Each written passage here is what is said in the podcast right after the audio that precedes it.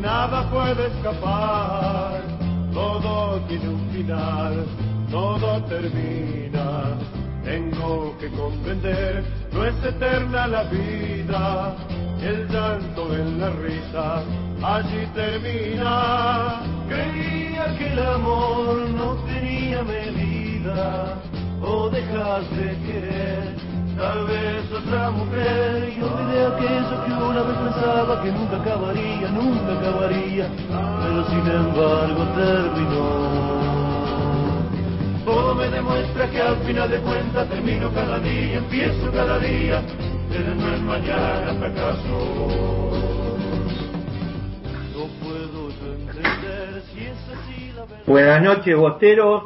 Programa número 198 nos acercamos a los 200 programas de Póker Bostero, la canción de apertura de hoy, presente del grupo que más me gustaba de mi juventud, Voz Day, el grupo formado por Ricardo Soule, Willy Quiroga, Bascalto y el Jody Godoy. Eh, ¿Por qué? Y porque todo concluye al fin. Ha concluido la temporada del primer semestre para Boca concluyó eh, con una clasificación que tenía un signo de obligatorio a octavos de final de la Copa Libertadores. Esta Copa Libertadores, que ayer al mediodía se hizo el sorteo, y nos tocó jugar con eh, Atlético Mineiro, que fue el número uno de la serie, en un sorteo obviamente. En la llave nuestra vienen otros dos equipos argentinos y otros dos equipos brasileños. Viene River y Racing, Racing que se enfrentará con, con San Pablo y Palmeiras que la tiene un poquito más, más liberada enfrentándose con Olimpia de, de Paraguay. Eh, lo que quisiéramos hoy analizar un poco, que vamos a analizarlo más en profundidad en la segunda hora con nuestro invitado, el profe Samudio, una eminencia anti-referís y anti-conmebol de programa eh, Boca de Selección, el programa de, de Moyo, eh, que también está nuestro amigo Marcelito Lerner, que próximamente con una gestión de nuestro amigo Curly eh, va a estar en el programa. También analizando, tenemos dos meses para analizar este semestre de Boca, lo vamos a analizar con distintos periodistas que eh, estuvieron en, en, esta campaña de Boca como tantos años y que saben tanto de, de Boca. Voy a presentar a quienes están hoy en nuestro programa. Buenas noches, Ezequiel Sifone. ¿Cómo anda usted? Buenas noches, Doc. Un saludo para todos eh, y para la gente que nos está escuchando. Eh, y nada, mal por la, triste por la derrota de, del otro día. Y bueno, hay que hay que mejorar y hay que cambiar para lo que viene. Perfecto. Panchito, buenas noches, ¿cómo te va? Buenas noches, Doc. Buenas noches a todos los compañeros. Bienvenido a nuestro invitado. Y bueno, obviamente, caliente, enojado, lo que, lo que produce perder, pero siempre con optimismo. Hay que mirar para adelante, esto ya está. Y bueno, y vamos a desarrollar en el programa, analizando el semestre de Boca y lo que viene para adelante. Bueno, eh, nuestro compañero César, ¿cómo anda usted? Buenas noches. Realmente estoy, estoy decepcionado porque hoy no, ni el tiro del final pegamos. Hoy perdimos también la definición de la reserva, perdimos la clasificación a la final del torneo, del cual vamos a tener bastante tiempo para charlar.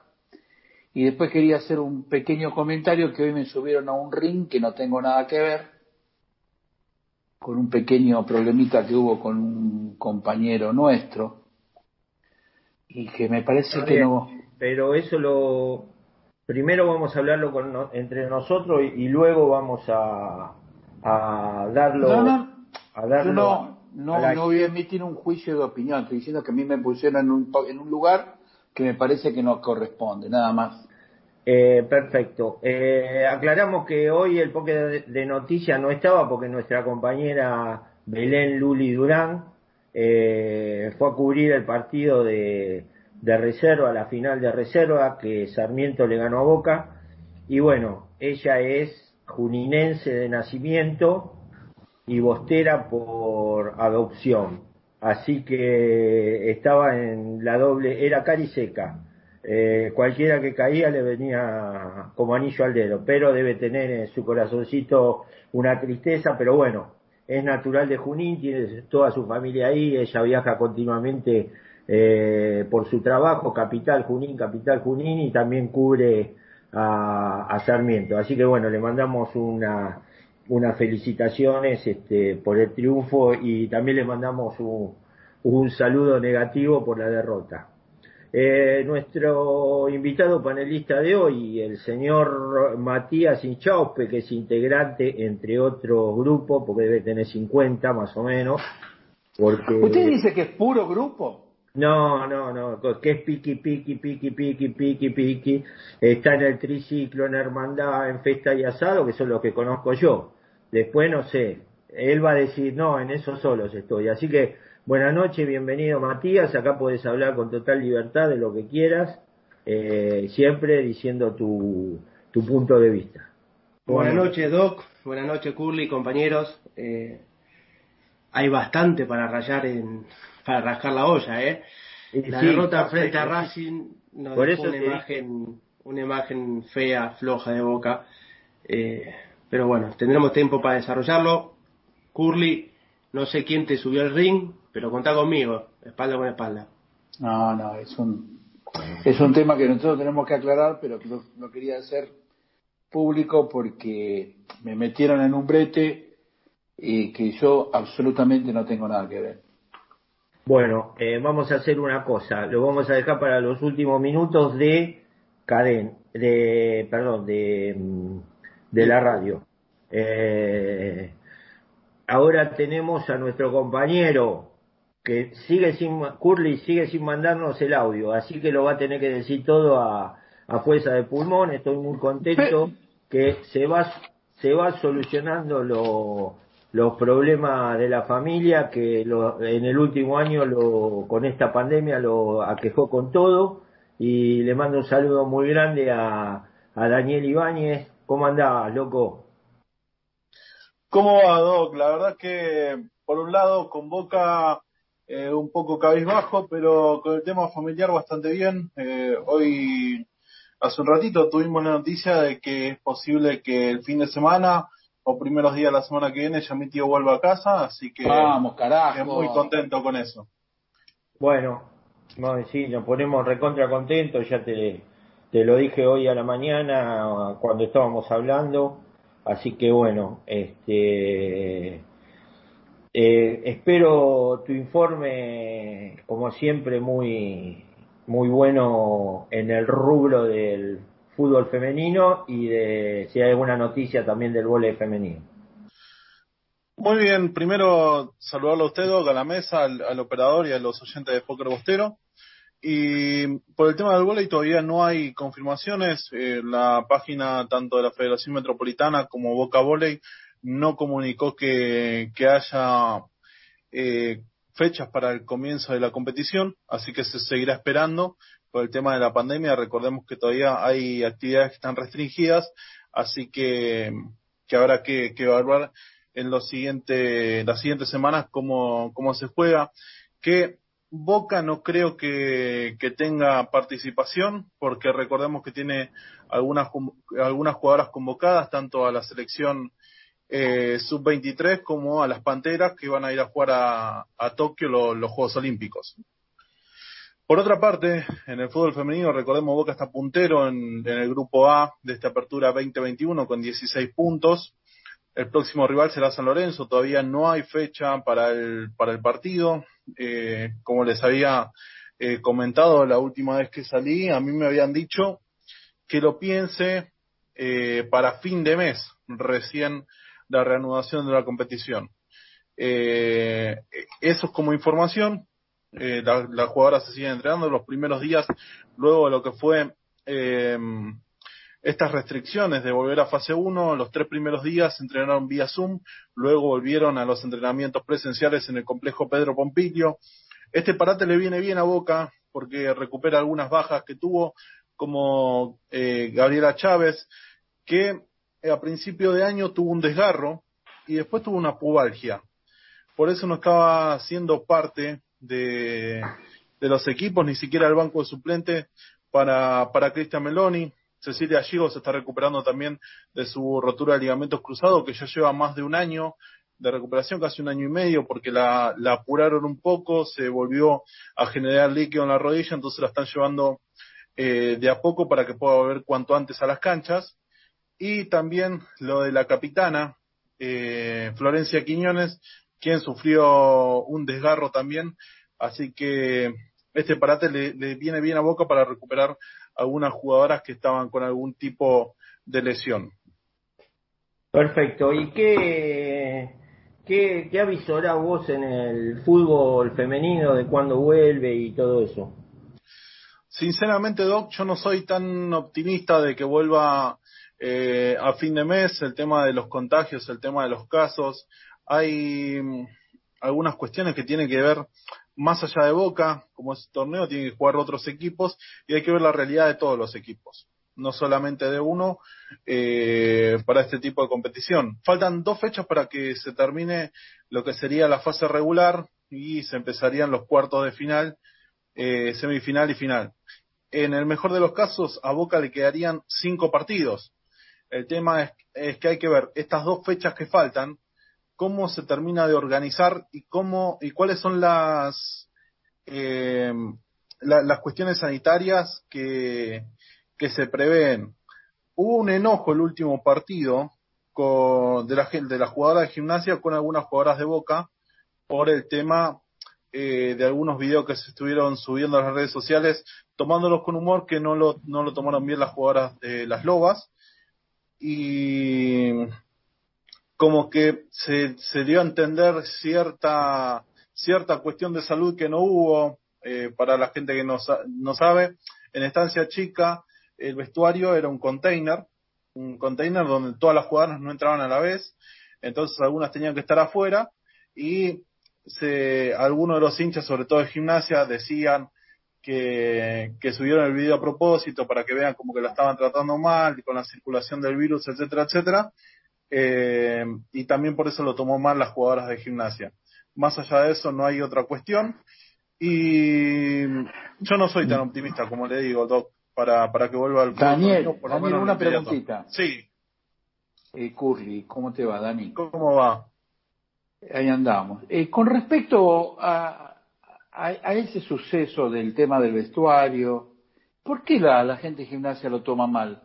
Si eso le parece que es en los tiempos en que vivimos, donde los jugadores no pueden ni compartir nada de nada, de nada, de nada, un container debe tener tres metros, a lo sumo, no, no llega a cuatro metros de ancho. Por si es un container grande, tiene 20 pies, tiene más o menos 10 metros. Si vos eh, pretendés meter eh, un plantel que son 11 jugadores, más 5 o 6 suplentes, más el cuerpo técnico, más pa, pa, pa, pa, pa, son 20 personas en, en menos de 40 metros cuadrados, una locura es. Sí, sí, totalmente. Igual creo que el, enojo viene más por lo que se, por lo que se circuló eh, por el video más que por el video en sí. Eh, por cuestiones de los hinchas que decían que cómo puede ser que, que las jugadoras de Boca suban un video bailando afuera porque no podían entrar al container porque no había capacidad, pero... Pero, vamos, vamos de vuelta, vamos de vuelta. Sí. ¿Había capacidad?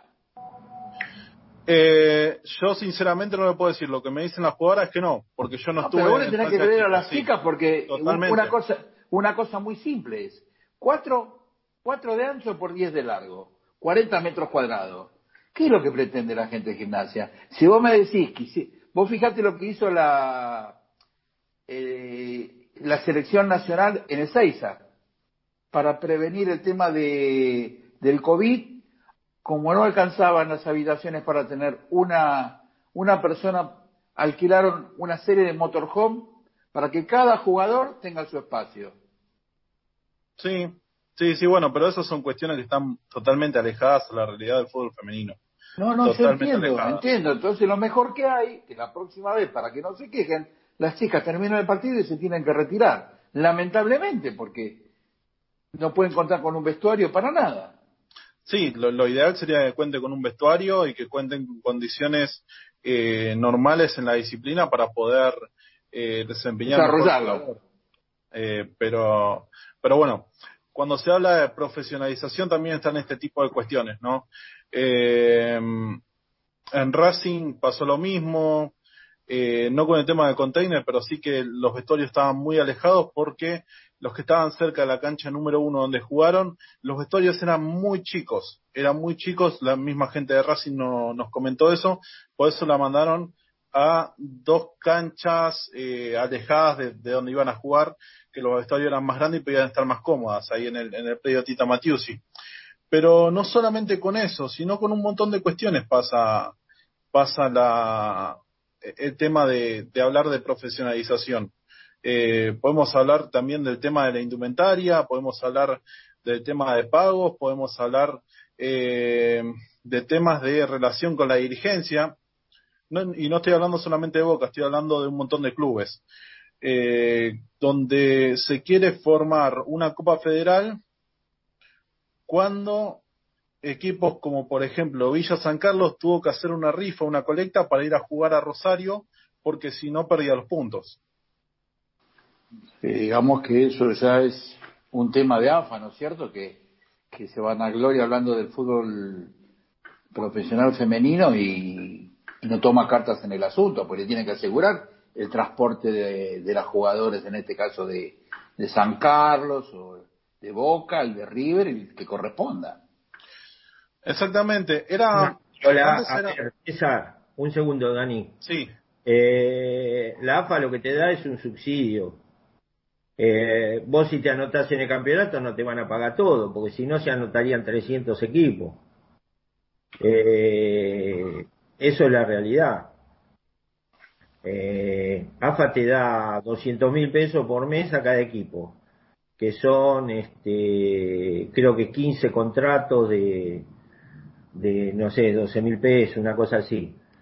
Y después lo otro lo pone el club. Es como Boca, en vez de tener los 15 contratos profesionales, tenía todos los equipos, todos los jugadores. Todo el equipo, todo el plantel. Y otros equipos que también Dani lo, lo dijo otra vez, eh, también lo hicieron. Ahora. Que son pocos. Hay, que son pocos. Hay equipos menores que, que no lo hacen, pero bueno, AFA no se comprometió a pagarle los traslados y, todo eso. De ¿Pero, quién organiza? ¿Pero quién organiza? De hecho, te digo más. Eh, Sarmiento de Junín había había ganado la posibilidad de estar en primera y y lo bajaron porque los equipos no querían viajar este y no querían asumir el costo del viaje. Eh, y bueno, se tuvo que quedar en la B. Así que, bueno, lo lograrán a través de sponsors. No sé cuál es la situación de, de, Villa San Carlos, pero no es buena para tener que hacer, para pagar un micro a Rosario, para jugar eh, un partido oficial y hacer una colecta no, de, no debe tener apoyo del club. Yo, yo calculo que San Carlos eh, se presenta con el nombre de San Carlos, pero atrás de, de San Carlos es, es otro, es, a ver, es como Defensores de Belgrano que agarró Uva porque Uva se, se desafilió. Entonces toda esa estructura la, y para ingresar directamente en primera división la, la agarró Defensores de Belgrano, pero yo calculo que si vos te anotas en un, en un campeonato, y San Carlos viene hace años jugando. Eh, eh, tendría que. Se fue a la Vega, subió. Exactamente. Tendría que tener su, no sé, su presupuesto de costo y todas esas cosas. en este caso, me parece más irresponsabilidad del club que de AFA, porque AFA le, le paga el subsidio. Claro, y, y como dice usted, lo que el tema de Villa San Carlos es el poco respaldo que tiene de la parte dirigencial. Lo que hacen las jugadoras es tomar el nombre para poder competir, pero del club reciben muy poco apoyo. Por eso ese fue el tema de la colecta. El tema de la colecta sería directamente de las jugadoras, que las jugadoras pagaron el viaje con las rifas y demás que, que fueron haciendo. Pero la idea del club era, bueno, eh, no vamos a asumir el costo del viaje y no van. Lamentablemente pasa eso y ahí vos te, te replanteás si eh, debería ser profesional. Por un lado decís que sí porque es un avance para el deporte y para esa rama del fútbol. Ahora, por otro lado, si el dirigente no quiere asumir la responsabilidad de esa profesionalización, es al divino botón. Totalmente. Y, como decía Doc, fíjese cuando Boca aceptó el plantel profesional, eh, era el único en Argentina que lo tenía totalmente profesional, porque River, San Lorenzo, Guayurquiza, que son los otros tres equipos que normalmente compiten eh, por, el, por el título, no, no llegaron a ser todo el equipo profesional. Eh, en el mejor de los casos, si no me equivoco, fue, fue River que hizo 15 contratos profesionales. Boca tenía 23. Eh, ahora se fueron sumando, Guayurquiza también tiene todo el equipo profesional, eh, River creo que le falta dos, tres jugadoras para completar eh, el equipo profesional, eh, gimnasia, Gimnasia La Plata tiene todo el equipo profesional, lógicamente no, no con los sueldos exorbitantes que, conocemos en el fútbol masculino, pero es un sueldo mínimo como estipula AFA en la cuestión de, del fútbol profesional, entre comillas. Exactamente. Bueno, Dani, como siempre te agradecemos este, este informe y, y este, la semana próxima estaremos conectándonos a ver si hay algún tipo de novedades. Bueno, muchísimas gracias Doc y, a ustedes también por, por el espacio y, por los mensajes de aliento y la preocupación por, por mi tío que por suerte ya está saliendo, tenemos la posibilidad de hablar con él todos los días ya y, se, lo, se lo escucha cada vez mejor, así que esperemos que pronto ya lo podamos tener acá en casa. Bueno, muchísimas gracias Dani. Abrazo eh, grande para todos. Abrazo. Este, ya a la gente que nos estuvo escribiendo le decimos que ya ya estamos conectados con cadena, que hubo un pequeño malentendido entre los operadores y la programación eh, y se siguió con el partido de reserva que me dijeron que estaba que estaba al aire. Así que bueno, muchas gracias a la a la gente de cadena que lo que lo pudo Ahí, ahí, ahí me comentó Ariel que, que ya está solucionado. Sí, sí, sí. Este, así que, bueno. Así que estamos ahí. Eh, le pido el audio número uno al señor operador, por favor. Se empezó a mover el mercado para Boca con vistas a la siguiente temporada de la Liga Nacional de Básquet. Se confirmó que Nicolás de los Santos jugará en Oberá Tenis Club a partir de la próxima temporada y Boca contrató en su lugar a Leandro Vildosa, jugador proveniente de Regatas Corrientes, donde estuvo los últimos dos años, un muy buen base, de lo mejor que, había eh, en el mercado, con mucha experiencia en la Liga Nacional, además de Regatas, estuvo en Estudiante de Concordia, donde tuvo una, una gran labor, así que, que, es una muy buena noticia para Boca, al igual que la continuidad de Lionel Yaman, de Manuel Buendía y de Federico R, sumado ya a la de Adrián Boquia, que tiene contrato por un año más. Estos tres jugadores renovaron su vínculo y ya son fichas confirmadas para Gonzalo García y todo su cuerpo técnico, que también continuarán un año más, por lo menos en, en Boca Basket buenas novedades, buenas noticias para empezar a ver lo que será la próxima temporada de Liga Nacional y competencia internacional, porque hay que recordar que Boca estará jugando la Liga Sudamericana o la Basketball Champions League, que es una especie de, Copa Libertadores, es el torneo más importante del básquet en, en, este continente. Todavía no está confirmado qué competencia internacional jugará Boca, todavía falta, faltan definir los campeones en diferentes ligas de, del continente, así que habrá que esperar con ese tema un rato más.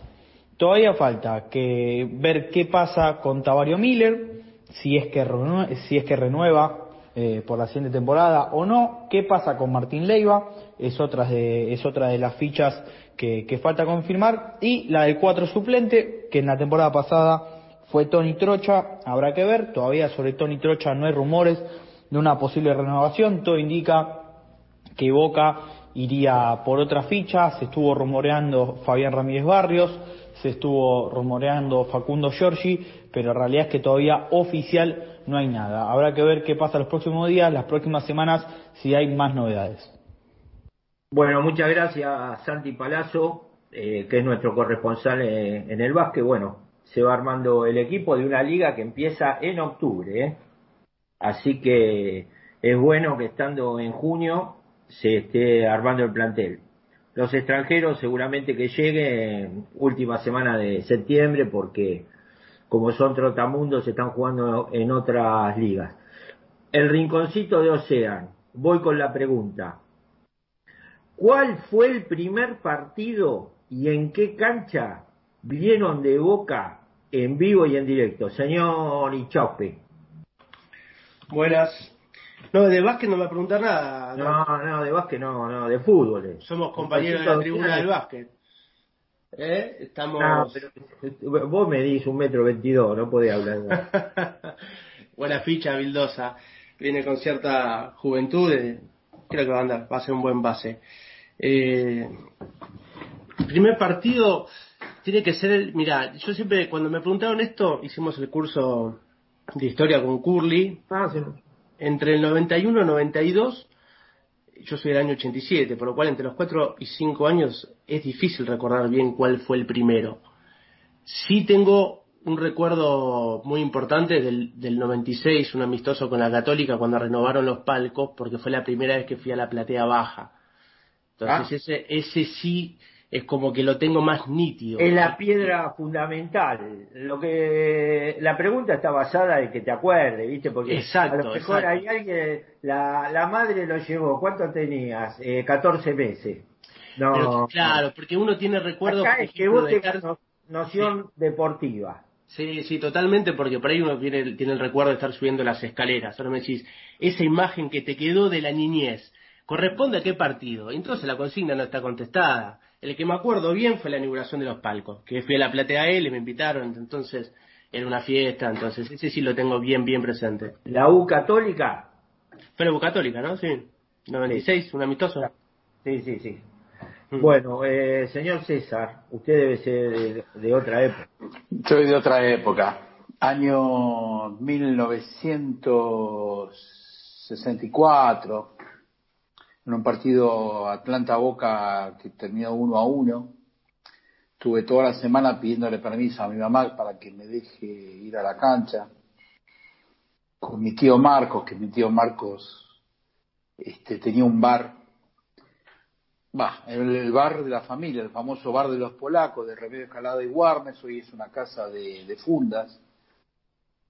Y vivíamos cerca de la cancha de Atlanta y bueno, no, fuimos a buscar la entrada, después de, obviamente que mi viejo, mi vieja, me, me estuvieron cagando toda la semana para que me porte bien porque me, me amenazaban que no iba a ir, se hacía quilombo.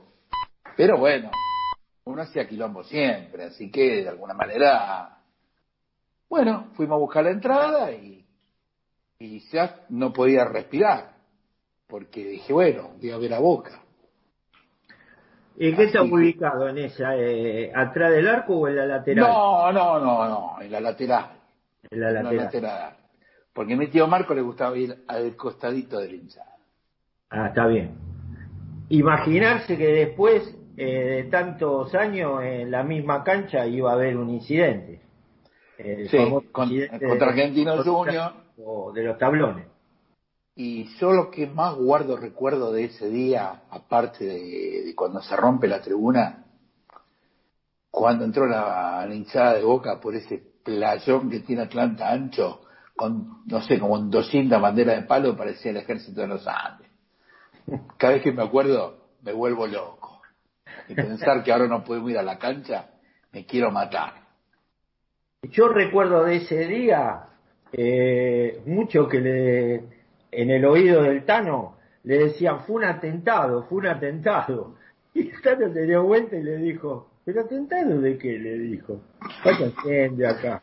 Que fue cuando fueron a hablar este con... Con, Cabezona y Alegre al, alambrado. Al, alambrado. pero le decían, fue un atentado. En una época no había atentado. Por, por eso, le, váyanse de acá, le dijo, déjense joder. Así que bueno, eh, bueno, con, yo voy a... eh, eh, con esa voz no fue. No, no, más ronca, más ronca. Ah, tipo voz de, voz de teleteatro. Eh, al estilo de vos no existís, Gustavo. No te conocen ni los perros. No, no te conocen ni los ni el Claro. perro. No te conocen ni el perro. Eh, a ver, eh, Ezequiel, voy a decir el mío. Eh, partido contra Banfield en la cancha de Boca. Que recuerdo bien, 68. Eh, Ezequiel, Eh, el primer partido que fui fue contra, contra Táchira en el 2009, partido de Libertadores que Boca ganó 3 a 0. Y, y Palermo, si mal no, recu- no recuerdo, hizo un gol de Chile en ese partido. Golazo. agarraste, Golazo, golazo. Me queda, agarraste me, quedó grabado ese gol y, y ese partido. para toda la vida. Aparte, Ezequiel agarró una serie muy, muy de mi época. Bonanza. sí, ahí está. Eh, amigo Panchito, Bueno, ¿yo, yo quiere que le cuente que, que era de Mar del Plata? No. No. Que lo diga, que lo diga, que hace mucho que no lo dice. No, no. Más saludos a todos. Vení a ver los partidos, de Mar del Plata. La verdad es que vine de chiquito bastante, pero el que yo me acuerdo más de grande, que ya era más grande, tenía 16, fue un partido que involucra a mi amigo Curly. Sin conocerlo, el destino nos volvió a juntar. El día de comiso. Tiene que ver con una radio, El exactamente. día que lo hice famoso a comiso. Exactamente. Muerto. Es más interesante la anécdota de Curly para los oyentes que siempre se renuevan que la relevancia de ese partido que fui a ver yo por primera vez. No. ¿cómo no. No, ¿cómo, cómo- cómo no, no tuvo relevancia? No, el partido tuvo relevancia. con el penal, con el penal que escuchó el arquero, con el que no penal fue- que escuchó el arquero con la radio, Pancho, Sí. nos dio la posibilidad de ir acariciando lo que tanto desesperadamente estábamos esperando. No, por supuesto. Yo me refería a, a que yo haya ido ese día no es importante. Para Boca fue un partido muy importante y la anécdota tuya es fenomenal. No, Sí. pero ¿cómo no va a ser importante? La causa sigue, es, sigue cajoneada, ¿eh? NN contra Curly por pago de radio. Acá me llega un mensaje. de turno. No, no, no. Ah, ¿de quién? De, una, de un amigo, Eduardo Fusaro, que dice, Matías, encima de vivir una 22 va a la cancha hace 20 minutos. Ahora querido poner encima de medir 1.22 va a la cancha hace 20 minutos y puso unas voces socarronas. Terrible. Matías, Matías, ¿podés Ojo, responder, por ojo favor? Dele- dele. Es el Terminator de cadena, ¿eh? Te damos derecho a réplica, Mati. Sí, debe ser la envidia del pelo que tengo yo, ¿viste? Eso pasa. La gente cuando se queda sin pelo es envidiosa. Nada, está bien, está bien. Santa Fusaro porque yo lo, lo molesto, en Conectados al Mediodía cuando, cuando participo hago lo mismo, hago comentarios sobre lo que él dice. Un abrazo grande, que estén muy bien. Le mandamos un abrazo grande a Edu, el Terminator de cadena. Eh, bueno, se- eh, Panchito, ese día fue, Ese día, doctor, ese día. bueno, un triunfo contra River, eh, escúchame. Aparte yo dije que, que Hernán Díaz era el jugador que yo más odiaba, con lo cual todo coincidió en ese día. Sí. Y lo mufaste entonces. Claro. Claro. A, Tú a no pesar que el doctor me trató como piedra, tan piedra no fui. La primera vez que recuerdo No. fui un partido digno. No, ahora la piedra corre para otro lado. Pregunta César Tuno, ¿fue a, a cubrir el partido de Boca hoy? Sí. Bueno, listo. Eh, Ah. le pido, le pido al, al operador del audio 2.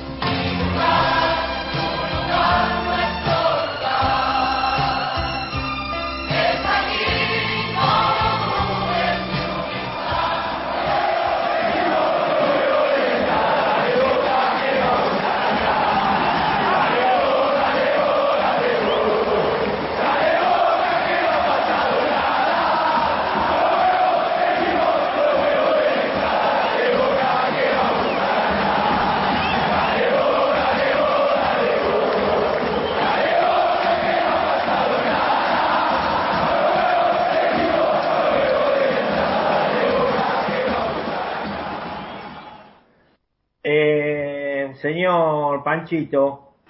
Sí, doctor. Bueno, este tema nació en el año 1985, eh, derivado de un tema que se cantó en Estados Unidos que se llamaba USA por África, donde muchos artistas muy conocidos participaron, y en Argentina, debido a un, unas inundaciones ocurridas también en ese año 85 en Chaco, se decide, se decide hacer lo mismo, un tema donde participan los más importantes artistas de la canción argentina eh, para recaudar fondos por este por esta causa que era la inundación de Chaco. El tema se llama Argentina es nuestro hogar y bueno y un poco con el optimismo que yo quiero encarar este este programa. Estamos todos bastante calentitos. Todos sabemos que en la cancha hacemos lo imposible para levantar los muertos cada vez que suceden y el objetivo de este tema es mirar para adelante, muchachos. Podemos putear, por supuesto, porque para eso vamos a estar analizando lo que pasó, pero con optimismo para adelante siempre. Vamos boca carajo. Ese es mi Per- Perfecto, perfecto. No, no abunde en otras cosas. Voy a dar primero la, la encuesta porque el señor Curly de- de- viene con, con las cartucheras cargadas. Así que lo voy a dejar para después de la encuesta. Encuesta número 17, programa 198 del día de hoy, siendo las 8.38. Eh, la pregunta, eh, ¿qué rival no querían que nos toque en octavo? Eh, a ver, este, ¿qué decir? Lo hicimos y cerró antes de, de que los octavos el sorteo nos dé con Mineiro. Y va la gente, Flamengo, récord, Curly récord, 206 votantes. ¡A la miércoles! No creo que se repita, porque el señor Sansalone le mete un, un grifo, le manda un saludo, pero es como que la chata. Para que- A veces como que cierra el grifo, ¿no es cierto? Sí, cierra el grifo como para que no, no vote la gente de Hermandad Geneise, le mandamos a todos un saludo, en especial al nuevo ídolo de Hermandad Geneise, el señor Edu Vincelli. Eh, el nuevo ídolo está... Nuestro bombista. Sacaron a Palermo en la foto y lo pusieron a Vincelli, con eso está todo dicho. Nuestro bombista. Exactamente, y, grana, y granadista. Eh, le mando también un saludo que después va a entrar porque dice que hoy sale el mentor de él y quiere salir, que es el señor eh, Charles de la Finur. Y también le mando un abrazo grande a Gaby Russo. Y tengo una info. se cagó todo, ¿eh? Le mando un saludo al señor J, que se me cagó en el último segundo. Eh, pero le mando un saludo grande. Eh, ¿Sabe que el señor J me dijo que en la casa, cuando tenga las dos vacunas, íbamos a comer un asado que el lugar sobraba? Bueno, le digo al señor J acá al aire que el 31 de, de mayo me dieron la segunda vacuna Sputnik. Así que, que, que vayan preparando porque achuras sobran, pero asado queda, queda abajo. Así que bueno, a toda la muchachada, este, de- les Una digo- pregunta, discúlpeme, ¿Cacho se dio la segunda dosis ya también? Sí, señor. El 23 Espectacular. de mayo. Espectacular. 23 de mayo, después de 92 días. Bueno, Flamengo 80, Mineiro 36, que son los que no querían jugar con, con Mineiro. Voy a dar el nombre de los que no querían jugar con Mineiro. Sebastián Pardal, Martín Pedernera, que Martín, Hace cuida- falta. Mar- Martín cuidarse que un día en la casa las astas no lo van a dejar entrar. ¿eh? Eh. Joaquito, Ale Vescovo, eh, Pedro Balanzat, eh, Ari Bazán, uy, creí que era Matías Ichaupe, que no, que dijo Palmeira. Eh, a ver, ¿quién más? Andrés, que va a ser nuestro panelista la semana próxima. Eh, Santi Palazzo, otro gran piedra. Eh, Santiago, eh, Mati Daglio, le mando un abrazo. Pablito Alesio, otro le mando otro abrazo grande. Eh, Juan Pablo D'Angelo, Norberto Baielli, eh, Rubén Roble, Agustín de Padua, Leandro de Padua, Trapo de Padua, Carlito Roja también de, de Padua, eh, Diego Magio, un amigazo, Dieguito, eh, mi hijo Matías, que le mando un saludo, otro, eh, Pólvora, Gran Piedra, Ale Basualdo, Abel Pereira, Diego de Flores, mamita, Dios, García López, era imposible que con esos votos no jugáramos con Mineiro, no fue, no fue casualidad. Eh, o sea, ¿qué usted está diciendo que son forman parte de la piedra movediza de Tandil esa gente. Sí, eh, la esposa del señor Pedro Balanzata, me le mando un saludo, el Coya de Padua, eh, Claudito Aucielo, Marcelo Miñone, todos amigos de la casa, parece que votaban en contra, Pérez Rivero, ¡uh! ese, Gran Drapie, eh, Ricardo González, que le mando un saludo del Diario Popular, Pancho Sánchez, el Pampita Aranda, el Turco a la luz. Mamita querida. Hay que, y claro. Hay que agarrarse los dos con las dos manos la izquierda. Sí, José Romero y toda la gente de Loco por Boca, que le mando un saludo, un saludo grande. Bueno, es imposible que no nos toque, que no nos toque Mineiro con, con todos estos que lo votaron para no, ¿no? Palmeiras 21, Barcelona, la gente le tenía miedo a Barcelona, 20 votos, más de- Insólito. el Insólito. 10%, insólito. Bueno, Argentino Junior 16, Racing 13, Fluminense 7, Inter 2 y los que dijeron que toque cualquiera, me importa, somos Boca, esto es Boca, Boca es esto y, y toda la, la parafernaria bostera, 11. 206 votos. 80 Flamengo le tocó al equipo de Lucas Tuno, a Defensa y Justicia, le mandamos un saludo grande a Luquita Tuno, que por supuesto votó a Flamengo y le salió Flamengo a, a Defensa y Justicia. Así que, bueno, pasando este momento matemático de encuestas y de realidades, porque ya se nombró a toda esta gente, era imposible que no nos toque, eh, pasamos al señor César con efemérides. Bueno, vamos a hablar un poquito de historia de un me llega un mensaje. Sí. eh, un muchacho de Liniers, Joe de Liniers, Joe de Liniers. sí, dice si saca la almohada. Dígale que saque la almohada y una frazadita por las dudas. Bueno, perfecto. Vamos, Curly. Ah, Bueno, ¿arrancamos? Dale. Después me dicen que me, me- me paso del tiempo. Bueno, vamos a remitir al 27 del 5 del 8:40. 73. Arranca. Racing 0 Boca 2 con goles de Curioni y Ferrero. Nació Manuel Antonio Merelo, cuatro títulos. Y Luis Antonio Sánchez, un título en Boca. Fue el último partido de- Leandro Lucas Marín, dos títulos en Boca. Fernando Zucchi, un título en Boca. Les recuerdo que en el, es el 27 del 5 del 2020 fallece Carlos Alberto Román, todos sabemos, un estrecho colaborador, colaborador del Toto Lorenzo. Vamos a ir al 28 del 5 del 95.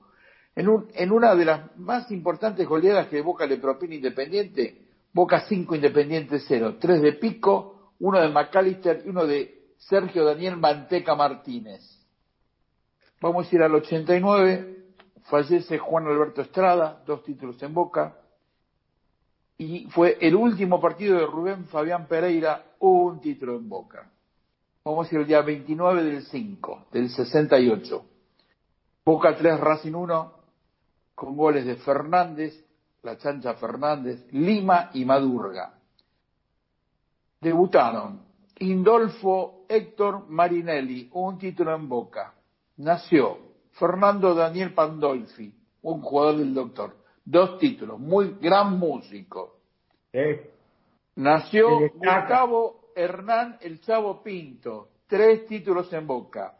Y debutó Andrés Franzoya, un título en Boca. Vamos a ir al 30 del 5 del 2001 por un partido Copa Libertadores. Boca 3, Vasco da Gama 0. Matizán con un golazo de chilena y dos de Guillermo Barros Esqueloto. Fue el último de Roberto Diguero, tres títulos. Rubén Marcial Barrios, un título.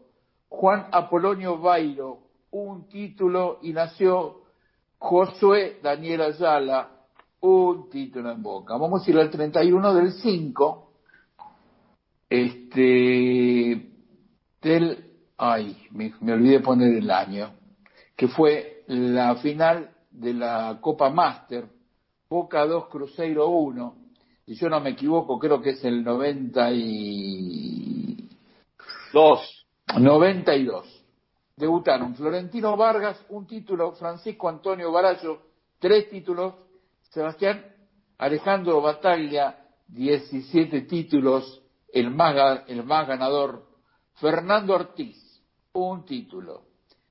Nació un invitado del programa, Ariel José Krasowski, un título en boca. Y jugaron por última vez un 31 de mayo.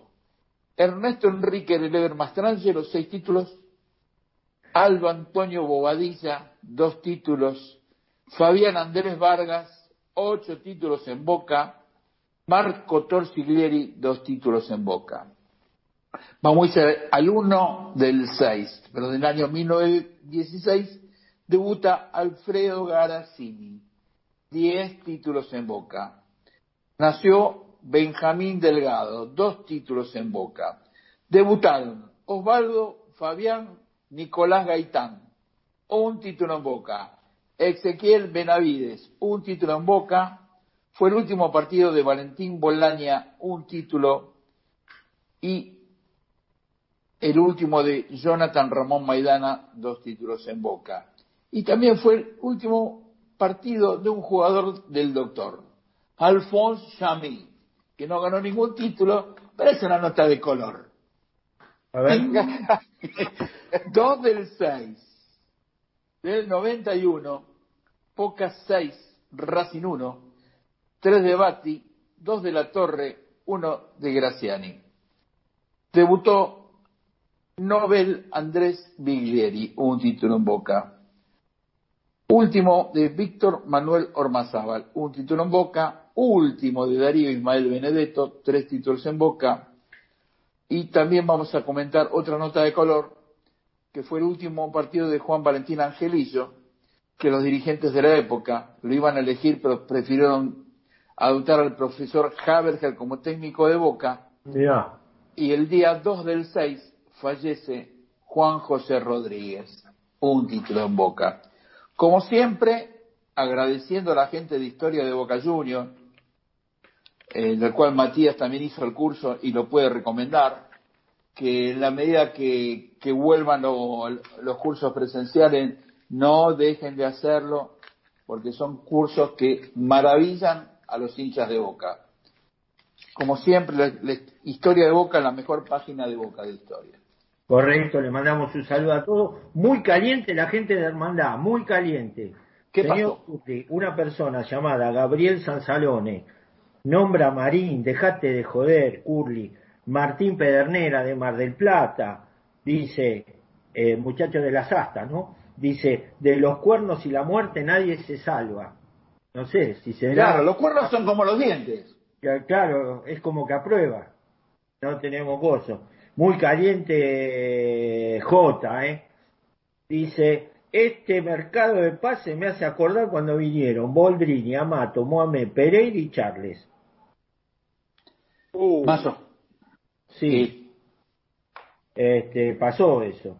Y nombraron al, vamos a hacer el sapo Saporiti. Terrible, terrible.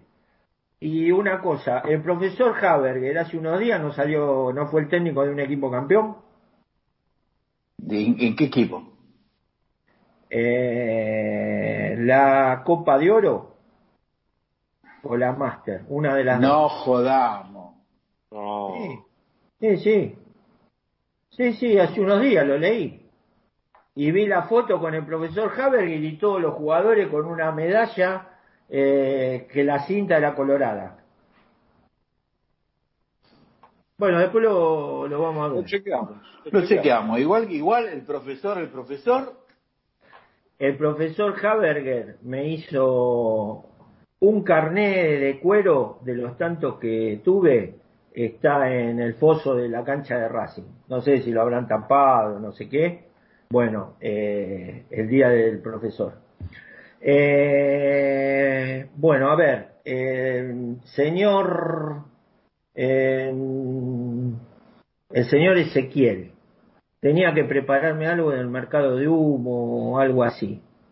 Y después del señor Ezequiel vamos cerrando y en la próxima hora tiene actividad el señor Inchaupe y nuestro invitado que lo vamos a bombardear a pregunta y vamos a hablar lo que pensamos cada uno de lo que pasó el otro día con Racing. Eh, el señor, el profe Zamudio, Horacio Zamudio. Ezequiel. Bueno, Doc, eh, Boca comienza... porque, porque me aprieta el señor operador Javier que le agradecemos. ¿eh? Dale, Boca comienza a moverse en el mercado para traer nuevos refuerzos para pelear todo lo que juega y en especial lo que es la, Copa Libertadores, aunque también va a tener bastantes bajas por jugadores que se le vencen el contrato y algunas posibles ventas que pueden llegar a, a caer dentro de muy poquito. Em- Empezamos con las bajas.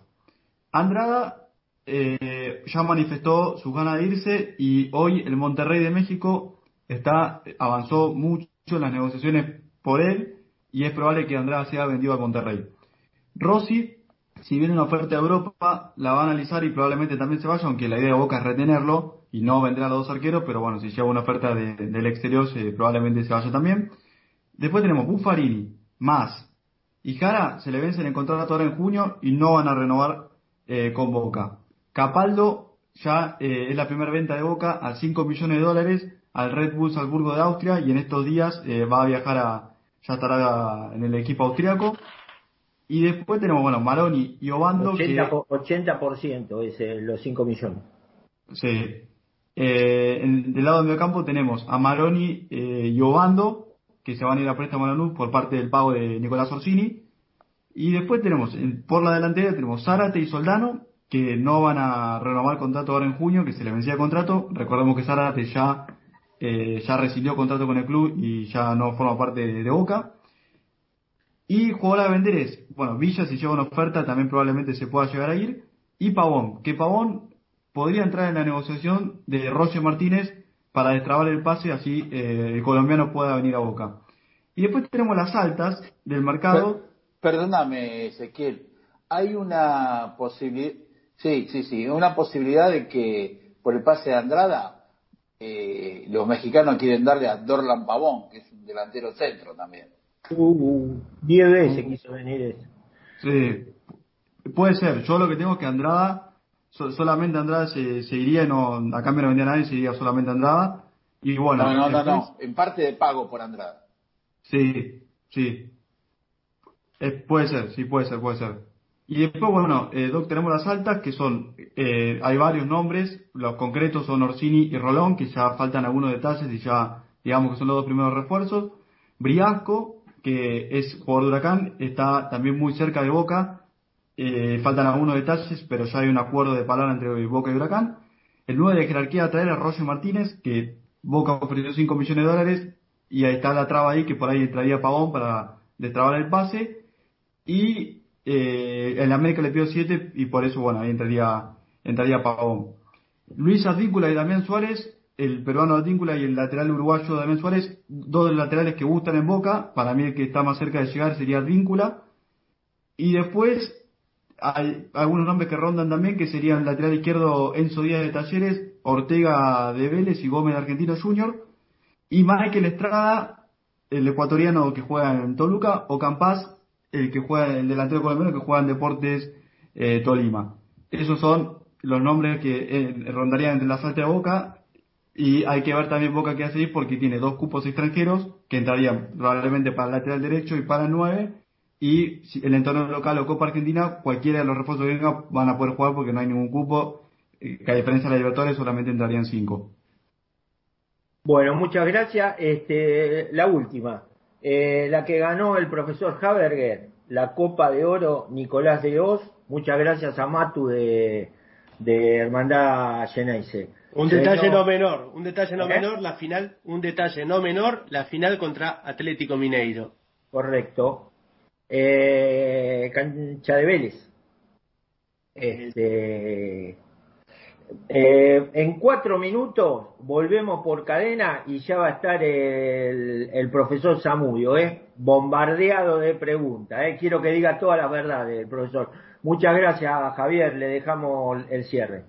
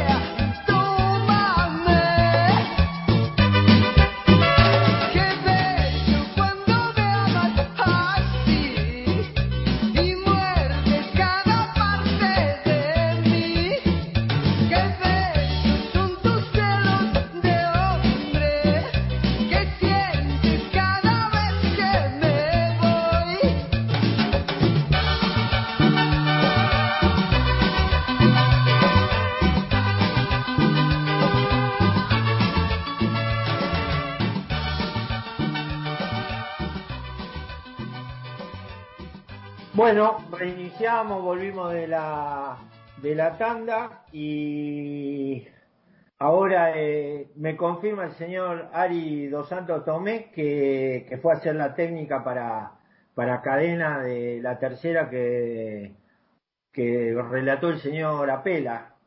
Eh, muchos títulos tiene. Eh, que estaba el señor Tuno en la cancha de, de Banfield. Y así cuesta. Está muteado, señor César. Nuestra estrella. Claro. El, period- el periodista este. Usted lo mandó, según me dijeron, como corresponsal a. Nada, yo no mando a nadie. Él se ocupa de acreditarse. Hay un número, hay un número dando vuelta ahí. Y ahí él se ocupa de, de acreditarse, de hacer algún quilombito de vez en cuando, pero bueno. Este, hay, están cerrando un numerito y hay descuento de, por esas cosas si lo mandan. Cre- creo, creo que suspendieron una acción legal que tenían contra usted, me parece. ¿Cómo? ¿Cómo? Le digo, usted no es. Está invitado, doctor, ¿eh? Sí, sí, pero usted no es un, un digno representante de las huestes de, de Guido Zuller, así esquivando el bulto. ¿eh? Eh, le doy la bienvenida al querido Horacio el profe Zamudio, hombre que tiene muchos adeptos eh, en las redes. Hoy, 21 a 30, va a entrar un oyente nuestro que dice que su mentor es Horacio Zamudio. Y otra persona, Diego de Flores, está muy contento con la presencia de, de Horacio Zamudio. ¿Cómo andás, Horacito? Bien, bien, muchachos. Perfecto. Todo te, te recepcionamos Bien. Much- Bueno, Muchas gracias porque, eh, por estar con nosotros, porque sé que terminaron el, el programa de Boca de Selección que hace la tira diaria y, y bueno, la verdad te lo agradezco mucho, eras un, eras uno de los periodistas que, que queríamos entrevistar y va, no es entrevistar, hablar de esto que nos gusta, que es la pasión de, del fútbol y, y bueno, ya tuvimos algún compañero tuyo como lo Oveja Lerner, también este que cuando lo requerimos este estuvo con nosotros y bueno, eh, queremos un poco saber tu balance de, de este semestre de Boca, de, de estos últimos dos partidos que tuvimos con una clasificación y una y una eliminación. Y bueno después le, vamos también a preguntar a los muchachos este, cómo vieron esto.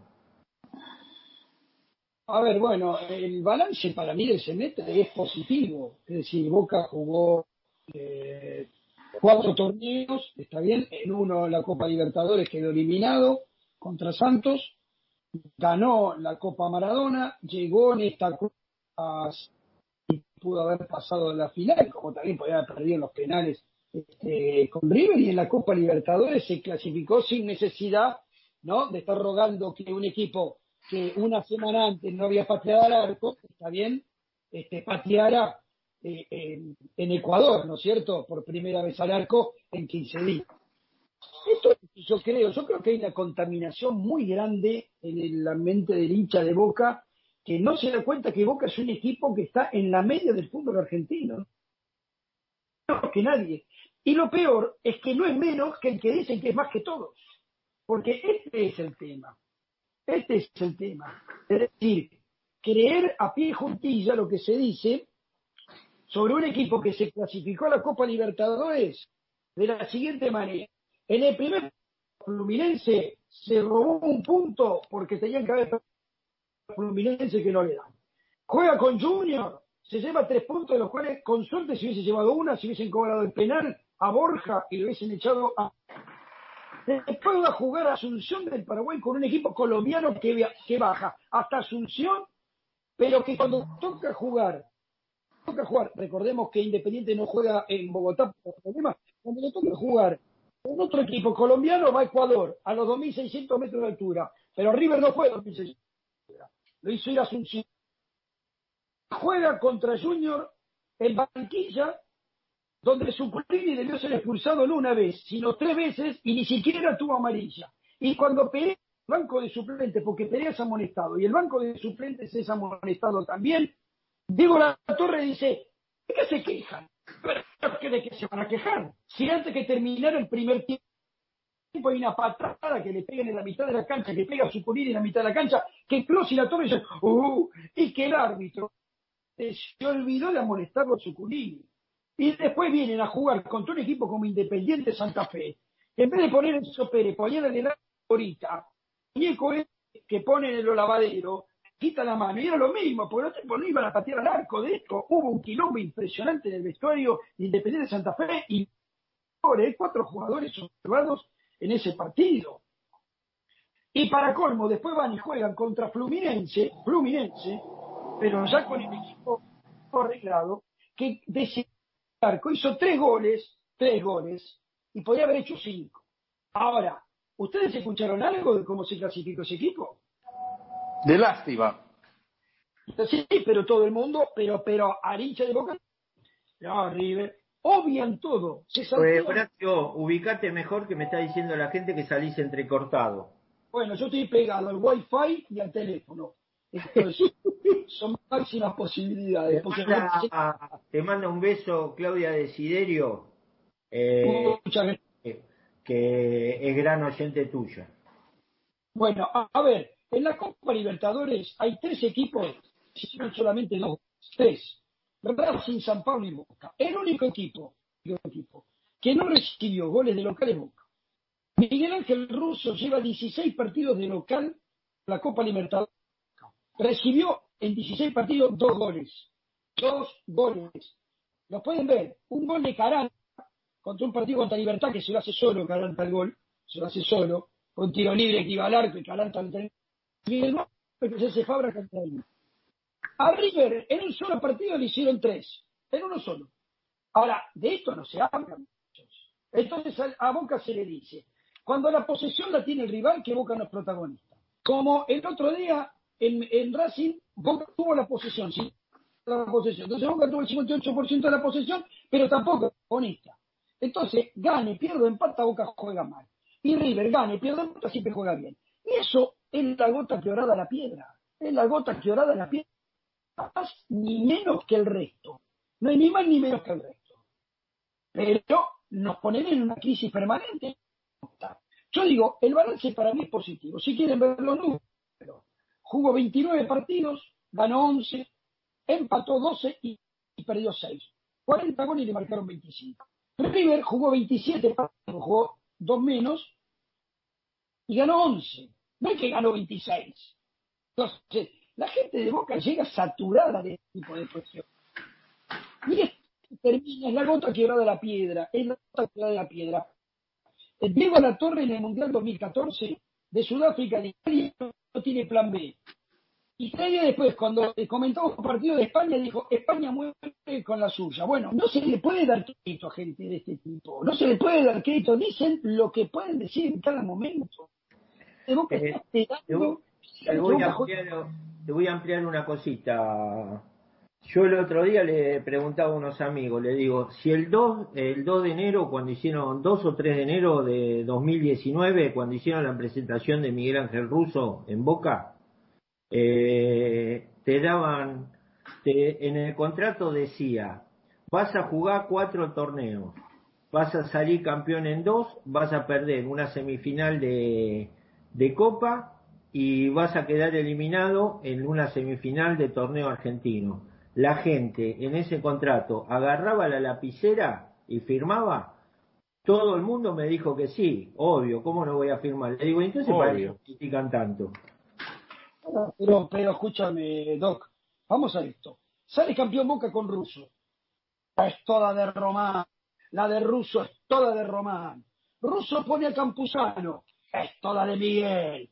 Es toda de Miguel. Y ahora, Campuzano puede jugar más en Boca y Russo no tiene que ser el técnico. Entonces yo digo, yo en esa no me anoto, ¿viste? O sea, en el imperio de la boludez no me anoto. Esto es lo mismo que lo que pasó en la final de la Champions, para ver que esto es general. Entonces miraron, a ver, ¿qué pasó? ¿Qué, ¿Quién no jugó? No jugó Rodri y no jugó Fernandinho. Entonces perdió por poner a Gundogan de 5. Y no perdió por poner a Gundogan de 5. Pero tiene un corno que ver eso. Habrá perdido porque Marés no tiene retroceso y porque Chilwell y, y Mason Mann le ganaban la espalda a, a Marés y porque Walker en vez de retroceder se adelanta y punto. Un partido que se pierde, se gana 1 a 0, muchachos, está al borde de cualquiera de los dos equipos, está al borde de cualquiera de los equipos. Como para todo hay que ser categórico, como para todo hay que ser eh, terminante. Yo solo escuché a Viñolo hablar de Boca de una forma de más mínimo fundamento. Sin el más mínimo fundamento. Entonces, bueno, bueno, ¿qué es lo que quieren? Pero ¿Qué es lo Horacio, voy a hacer una, voy a hacer una rondita con, lo- con los compañeros. Mati, ¿cómo lo viste a Boca en estos últimos partidos? Eh, esto, eh, este último, este último mes que fueron de definiciones. Sí, este último mes fueron de definiciones. Yo estoy viendo un Boca sin actitud, que esto a mí me preocupa. Los números suelen ser fríos, las victorias hay que, hay que festejarlas siempre. Boca te debe fe- festejar cualquier victoria y cualquier campeonato. En, hace un mes atrás, más o menos, hicimos un especial de, de póker bostero de, de la Hermandad Ceneice, donde me invitaron. Y yo decía, ¿no? Que, a ver, lo que pasa en River, eh, a mí poco me, poco me importa. Si, si vamos a, denunciar que la que sigue recibiendo ayuda de la Conmebol, sería bueno que, alguien se plante y le busquemos una solución a esto. Ahora, para mí, la gente, saliendo de los programas y los, y los medios de comunicación, la gente de Boca, con la que uno está en, en permanente contacto, lo que habla de fútbol. Y, y Russo llegó en un momento donde oxigenó post elecciones a un plantel y lo hizo jugar bien. Y Boca jugó bien. Y la verdad que desgraciadamente hubo una pandemia. Y cuando, cuando volvimos a la pandemia parecía que Boca estaba bien. Porque los primeros partidos que jugamos en la Copa Libertadores, y incluso en Paraguay, que después de estar en- parados mucho tiempo, Boca iba al frente. El problema es que hoy se ve un Boca completamente apático, que no va al frente, como, como si tuviese miedo de ser protagonista. Y esto no me lo tiene que decir nadie, porque esto es lo que venimos diciendo los hinchas de Boca, queremos que Boca vaya al frente, sin, sin ir sin complicarnos tanto, eh, en la primera hora Curly dijo, hoy perdió la reserva, eh, más allá de buscar piedras y, y a ver quién fue el piedra, Boca pierde el partido hoy con Sarmiento Junín de verde. El segundo gol es de bien verde como la camiseta de Sarmiento Junín. Pero los pibes van al frente. Tenemos un mediocampista o un mediocampo que no tiene miedo de dar un pase para adelante y esquivarse. El pibito Ceballos hoy no le salió ninguna, pero la agarró y quería sacarse un tipo de encima. Eh, tenés un 9 medio tosco, pero que- que cuando juega de espalda tiene la cancha y el arco atrás. Cuando se da media vuelta tiene el arco en la cabeza. Y cuando le tiran un centro al primero o al segundo palo, el tipo está a no más de 45 centímetros, un metro de la pelota. Porque incluso si el centro fue malo, el tipo lo va a buscar y a pelear igual. Entonces, evidentemente, lo que, lo que, lo que vemos en la primera de Boca es un equipo apático, sin ideas, con miedo de ser protagonista. Creo que el partido de Racing fue extremadamente aburrido y fue complejo para Boca, porque si nos vamos a comparar con River y vamos a hacer ese ejercicio, Pizzi le hace un- algo parecido a River en, el Monumental y, tampoco supieron sacarlo adelante. Pero daba la sensación de que por lo menos anda a buscarlo, saca un central, pone un 9, a la carga Barracas. Y si no vas a sacar un central, ¿cuántos goles tiene Izquierdos? ¿Cuántos goles tiene Licha López? Anda a ponerlo en el punto penal y tirar en los centros. Por ahí Villa no, no es el indicado, que los tire, eh, que los tire Fabra, si Fabra sabe tirar un buen centro. Pero vamos a la carga barraca, vamos a morir con los pantalones puestos, vamos a ir a atacarlo un poquito. Y eso es lo que creo que fal- eh, lo que está pasando, ¿no? Que Boca es como que tiene miedo de ser protagonista o como que es apático. Y eso es lo que a la gente le molesta. Yo creo que si Boca va al frente, puede perder, puede, eh, se puede equivocar en el camino, pero si Boca muere con, con los botines puestos, yen- yendo a la carga barracas, yendo para adelante, después tenemos un, dirigente de fútbol que está a cargo del fútbol, que es el máximo ídolo del club, sale y dice, bueno muchachos, fuimos para adelante, tenemos que, refaccionar el equipo, vamos a traer gente, vamos a oxigenar, tenemos un plantel heredado y la gente eh, dice, bueno, listo, vamos para adelante, damos vuelta a la página. Pero para que la gente de Boca dé vuelta a la página sencillo, tiene que haber una idea de juego, por lo menos poner a alguien en el punto penal, penal y tirar centros. Ahora si la vamos a pasar entre los centrales y vamos a tenerle miedo de ganarle a Racing y la gente de Boca va a estar enojada. No importa que se lo diga el Pollo Viñolo, Diego Díaz o se lo diga Curly o el Doctor Flagelo. Porque la gente no es boluda, no necesita que le digan por qué enojarse, qué festejar, qué no festejar, por qué ponerse contento. Quiere ir, quiere ver a Boca yendo al frente, nada más. ¿Vos, César? Yo digo que, aprovechando y agregando algo que dijo Mati, el jugador de, eh, el jugador de Boca perdió el hecho de ir a buscar el partido en un 0 a 0. Primero no pateamos al arco, porque no es. En los últimos 10 partidos, Boca tuvo un promedio de patear al arco de 3, 4 veces. Y cuando, lo, cuando jugando no sale bien, como si era en la otra época, viejo, cuando yo era chico, cuando Horacio era chico y vos también, Doc, centro a la olla y lo que pasa es que no tenemos quien cabecee, no tenemos quien tire los centros. Y bueno, y ahí se complica. Esas dos que decís vos. ¿Quién tiene un centro que antes a lo mejor, no sé, por decir que Brasil o Mané Ponce, que te tiraba los centros, pero eran centros, de verdad. Eh, Ah, El otro día Visa tiró tres centros, tuvo el banderín del corner y uno por atrás del arco. y Una bueno, locura. No, bueno, pero muchachos, y no- la, y actitud, y la actitud de los jugadores, y la actitud de los jugadores, ya viene de un, pienso yo, que hay un mal manejo de, que ya empezó con el tema Paul Fernández, con el tema Villa, con el tema Buffarini, que los jugadores por el técnico no se la van a jugar, porque el técnico no se jugó por los jugadores tampoco en algún momento. Entonces yo veo que le estamos dando demasiada importancia a lo que dice el Consejo y desautorizamos al técnico y parece que el técnico eh, flaquea en algunas cosas. Pero Boca no patea al arco, muchachos, no patea al arco. Está bien, no tenemos quien tire centro y quien cabecee. No hay nadie que patee al arco.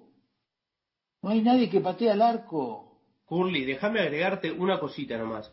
Eh, cuando, cuando decimos que, o el hincha de Boca o dice que no hay una idea futbolística, eh, esto también viene del banco, del banco de suplentes, porque tenemos un plantel flaquito, vamos a decir que tenemos un plantel flaquito. Yo lo, yo en Argentina, ¿quién tiene más que Boca? Ahora, ¿quién puede patear un centro? Yo creo que Fabra lo puede hacer bien. Yo creo que Gardona lo puede hacer bien.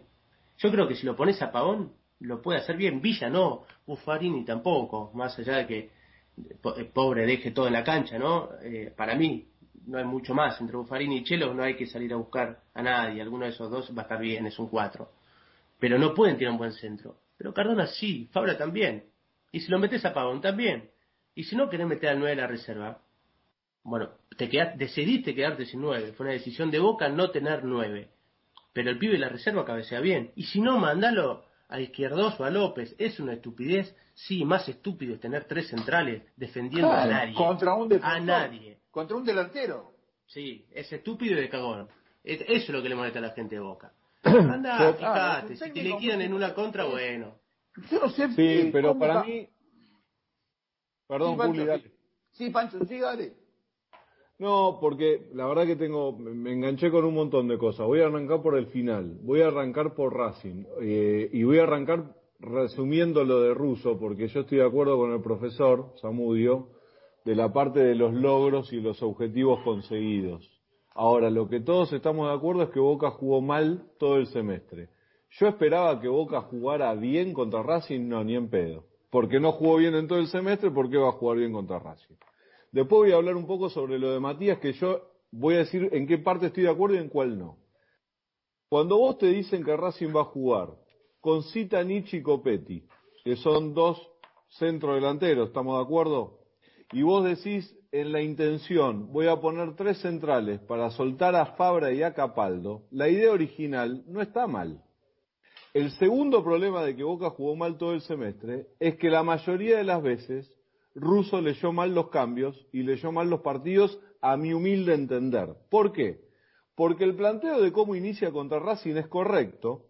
Ahora, si a los 15 minutos del segundo tiempo vos ya sabés que Racing decidió no atacarte nunca, ¿por qué seguiste manteniendo los tres centrales?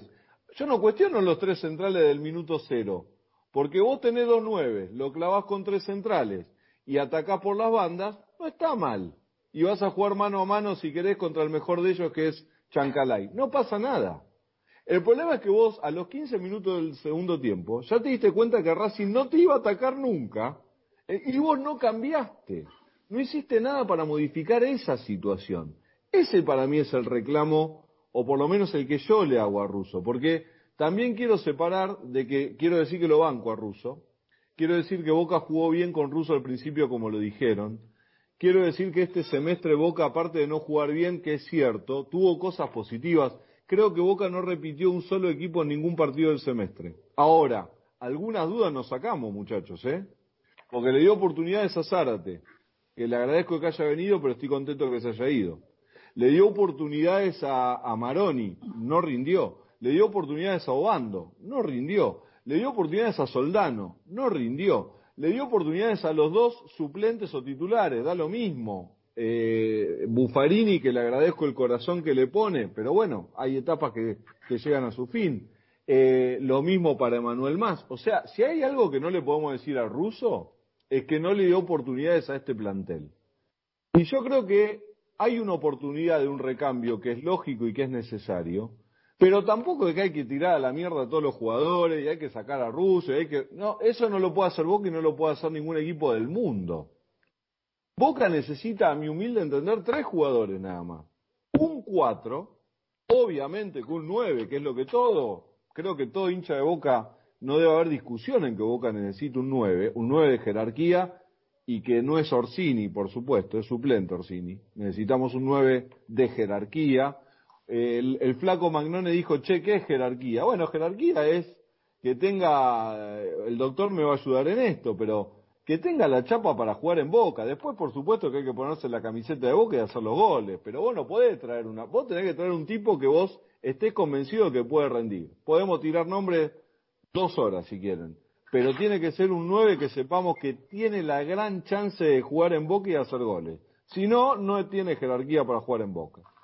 Este, y por último, no me gusta, ya lo saben, hablar mal de los jugadores, pero hay jugadores que, por suerte, y gracias a Russo, que le anoto también la de, la de los jugadores que han, que han subido al plantel superior, la recuperación de Almendra, un mejor juego de Pavón y de Villa. No entiendo por qué Pavón jugó un minuto, pero bueno, hay algo ahí para, para rescatar. Lo que sí es cierto es que le dio oportunidades a todos. Y gracias a eso, hay, hoy los hinchas de Boca sabemos quién no queremos que juegue más en Boca. ¿eh?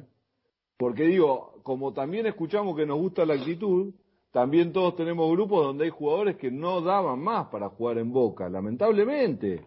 Gracias por vestir la camiseta, pero que ya cumplieron su ciclo. Y hoy, gracias a que Miguel los puso, creo que todo el mundo sabe quiénes son los que no pueden jugar más en Boca.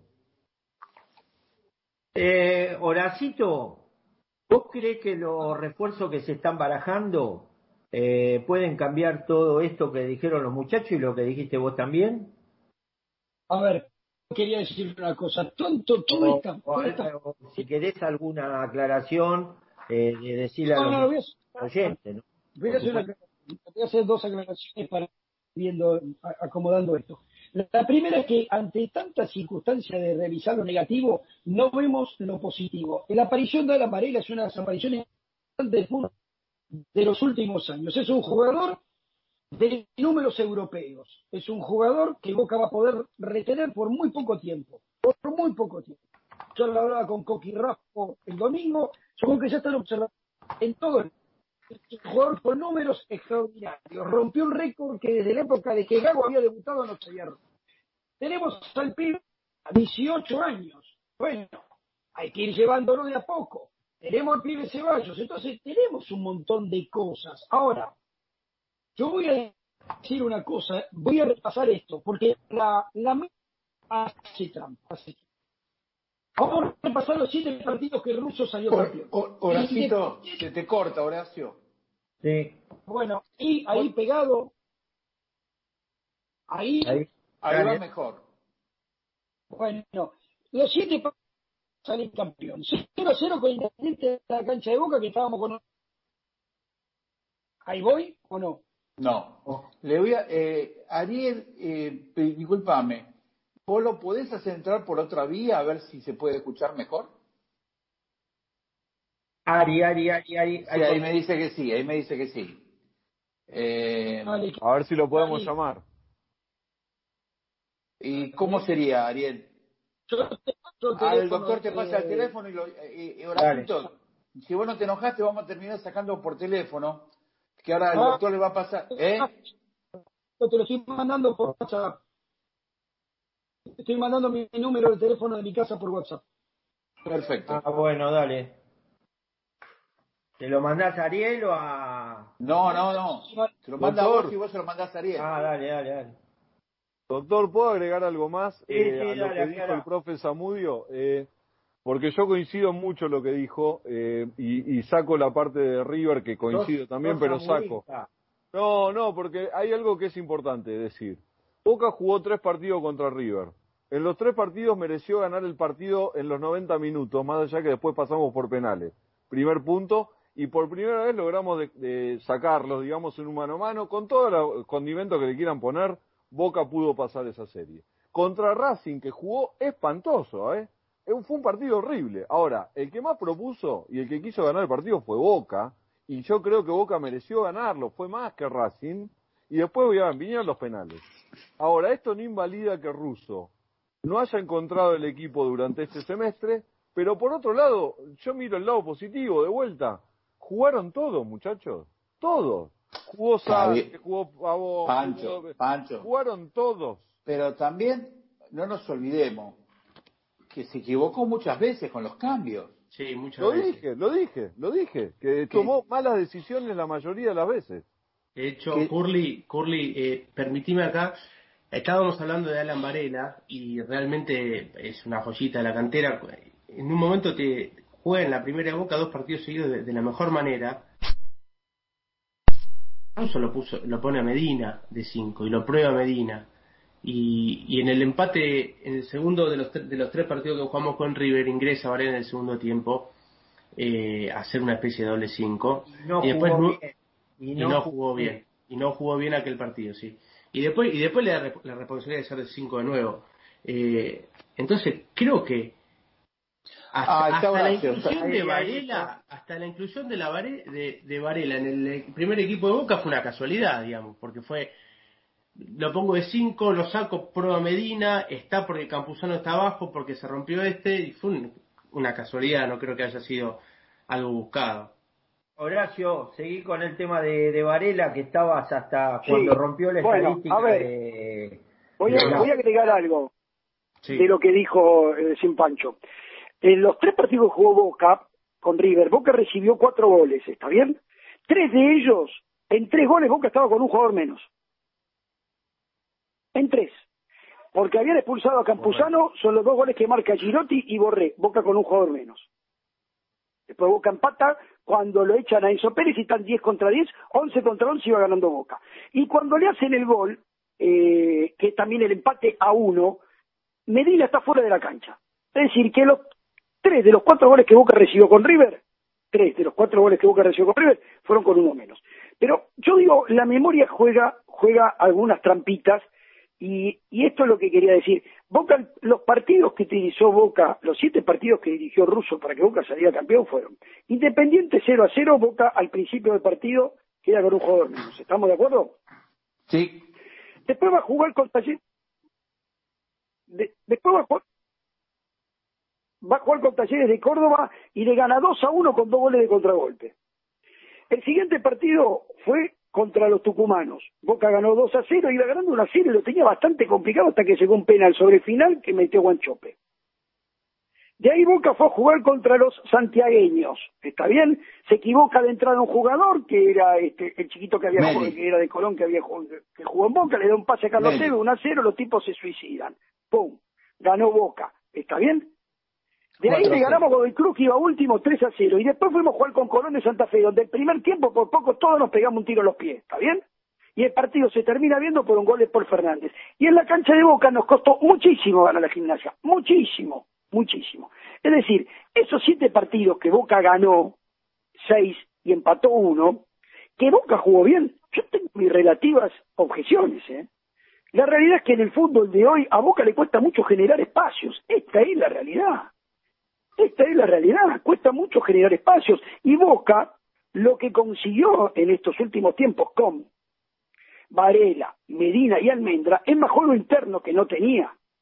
Juego interno que nunca tuvo. Y no los tuvo con Racing. A ninguno de los dos jugadores. Entonces, yo creo que hay que ver todo lo que sucede en la cancha. El chico, este, Luis Vázquez, jugó contra Claypole, nueve de área, tirémosela a él, no tocó una. No tocó una. Entonces, esto es la realidad un poco del fútbol actual. No hay nueve. Dígame, ¿cuál es el nueve que traerían a Boca? Roger Martínez, 0.30 de promedio. 0.30 de promedio. Briasco, 0.27, 0.24 de promedio. Orsini, A mí por me gusta anda. Borja. A mí me gusta. Borja, profe. Pero cuántos partidos lo viste, Panchito. Vamos, vamos a sacarlo. Lo vi. Sáquense en el saco. Vieron tres partidos la Copa No, Libertadores. no, no, no. Jodés. No, no, lo vi en su No lo vi. apogeo en Palmeiras. 40 partidos. No, está No bien, lo vi está bien. 40 partidos, Flagelo, pero lo vi en Palmeiras doctor, mucho. Jugó en Palmeiras, es un buen jugador, pero está bien, pero Boca no lo está haciendo buscar a Borja. No lo está buscando a Pero Borja. Pero, pero Palmeiras ¿qué se lo que están dio buscando Boca? a Junior Digo, de Barranquilla, un equipo que tiene cero, que tiene cero chance en Copa Libertadores. No es que se lo dio a San Pablo. Estoy de acuerdo, doctor, en eso, pero ante la falta de nueve, tampoco es que tenemos la posibilidad de traer al nueve a Cavani, esa boludez que no pasó, lamentablemente, ojalá hubiera venido. Pero voy Bueno, a, lo del, a lo del profe Zamudio porque está bueno lo que dice. El hincha de Boca se acostumbró a que el que está afuera te va a salvar. Lo que dijo de Vázquez lo escuché mucho de Ceballos, lo escuché mucho de Maroni, que por suerte jugó mucho, lo escuché mucho de otros. El día que tuvieron la oportunidad de jugar contra Patronato, todo un equipo completo de jugadores que no tienen la oportunidad nunca, nadie dio la talla. Nadie mostró rebeldía, nadie mostró tener ganas de que lo pongan de titular en los partidos importantes. También Panchito. digámoslo eso. O eso es culpa del ruso también. No, pero Panchito, te hago una pregunta. Cuando vos metés un equipo que no tiene engranaje, que nunca, que, que nunca jugó junto, eh, o las chances que le, que le da tanto a los pibes como a los jugadores que no venían teniendo oportunidades, Russo, ¿qué les dice? ¿A qué vamos a jugar? O dice, un poquito más, un Poquito poquito, más. un poquito razón, más, un poquito razón. más. Entonces no hay vos- idea de No, juego. y peor cuando Vos- sale y va a la conferencia, son decisiones, son... No, está bien, yo Bueno, en eso pero- no, lo- no lo voy a discutir, pero lo que, ¿por qué? Porque dijimos desde un principio, y creo que estamos todos de acuerdo, que Boca jugó mal todo el semestre y que cuesta tener una idea de Eso para mí no tiene discusión. No, es tan así, Pancho. se- se es que no es tan así. Flagelo, vamos a esto. En la Grande, semana me dice, contra Racing, me dice Lerner, hay dudas si juega Maroni o Campuzano. Pero vos tenés alguna duda que va a jugar Campuzano. Pero vos no lo conocés a duda. Este es el punto. El punto es ir a comprar cerveza y pretender que tenga gusto a whisky. Esto es lo que es ruso. ¿Usted pensé que le iba a poner a Maroni de entrada? Lo pone a Campuzano, que el tipo le queda la cancha de costados todo el tiempo. Le queda la cancha de costados todo el tiempo. Maroni ha jugado en Boca por la derecha, y yo no soy maronista, no voy a defender a Maroni, pero el chico ha jugado muy pocas veces por donde sabe jugar. Ceballos todo el mundo sabe que va por izquierda, ¿dónde lo ponemos nosotros? Por derecha. Bueno, existen este tipo de cosas. A veces hay No, pero, dudas. profe, yo no estoy de acuerdo con lo de los tres. Yo voy a dar mi de explicación de los tres que- centrales. Los tres centrales mantienen tenés un porque Boca ganó muchos partidos por pelota parada. Y entonces él apuesta a un córner, él apuesta un tiro libre y deja a los tres centrales para ver si ganan el otro área. Total, a él la salida no lo complicaba Racing. Y podía salir. De hecho, salió mucho con Zambrano. Al principio empezó a salir con izquierdo, después salió con Zambrano. Ahora, yo creo que los deja, porque ha puesto una pelota parada. Claramente. De la misma manera que cuando jugó Boca contra Santos, dicen lo saca López y lo pone a rojo. ¿Para qué lo pone? Y lo pone porque la pelota la van a tener los dos centrales. Y como la van a tener los dos centrales, necesita un central diestro y un central zurdo. No son tan boludos los técnicos, muchachos. Esto también No, que yo no, no digo eso. Vos te Yo digo hablar con un técnico que da podemos estar 5.000 dependiendo... explicaciones. Eh, Horacito, tampoco puedo, o sea, decime cuándo los tres centrales que tuvieron Boca pudieron cabecear contra Racing. La ¿Cuándo pelota parada, Boca tuvo no menos de cinco corner, Curly. No menos, si no recuerdo mal. No menos de cinco. No pudieron cabecear Pero- una vez. Eh, bueno, pero Sí. eso es que el problema es ruso. pero eh, Boca ha marcado muchos goles con pelota parada, recordémoslo. Goles de izquierdos, Sí. Goles de López. Claro, profe, cuando vos te dicen el equipo de Russo ha marcado centrales, muchísimos goles con pelota parada. Muchísimo. Para mí, eh, yo no hablé con Russo, pero si yo tengo que pensar algo por qué deja los tres centrales, dice, mira, yo pongo los tres centrales porque un bochazo a lo mejor logro meter. Totalmente Es decir, de acuerdo. a ver, el otro día Manchester City terminó jugando este Rubén Díaz de nueve. Entonces, dicen, se deformó Manchester City, muchachos, cualquier equipo que está jugando un partido definitivo en los últimos 15 minutos, si no lo- logra el resultado, se deforma, eso está clarísimo. Eso está clarísimo. Pero Boca Este, termina haciendo un gol para Horacio. Liverpool para clasificarlo. Y, y estamos hablando de Liverpool. Y fue el, el arquero cabecear. Entonces, Horacio. yo digo, acá hay... Sí, perdón. Horacio, discúlpame, pero Boca no se deforma. Tú tenías los tres centrales, Racing jugó con un delantero solo y ninguno se fue a jugar de nueve, viejo, a, a cabecear o a bajar una pelota. Bueno, pero yo creo que hay, hay un par de cosas ahí. Este, no tenía voy a retrotraerme un partido que no tiene nada que ver con lo que estamos hablando, pero que sí para mí es, es, es simbólico. Boca perdió 3 a 0 con Santos y Fabra pisó un contrario. Eh, mirá el pelotudo de Fabra, qué sé yo.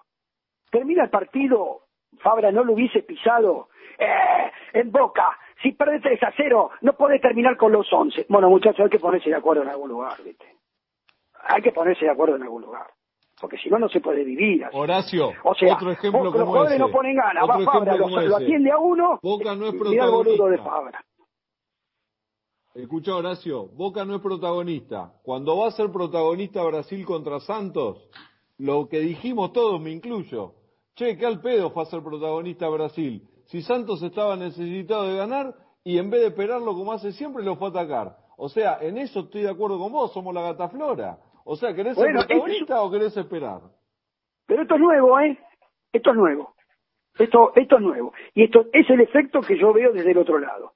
Todo el trabajo que han hecho permanentemente, permanentemente, permanentemente, permanentemente. Partido de Champions, el mismo comentarista dice, sacó Ederson y se la puso a Sterling. Qué bárbaro, cómo salta línea. El otro día Zambrano se la puso a Villa y Boca juega el pelotazo. Bueno, muchachos, esto, si vos no estás atento, te termina comiendo la cabeza. Te termina comiendo la cabeza. Entonces vemos cosas, vemos a Boca peor de lo que es.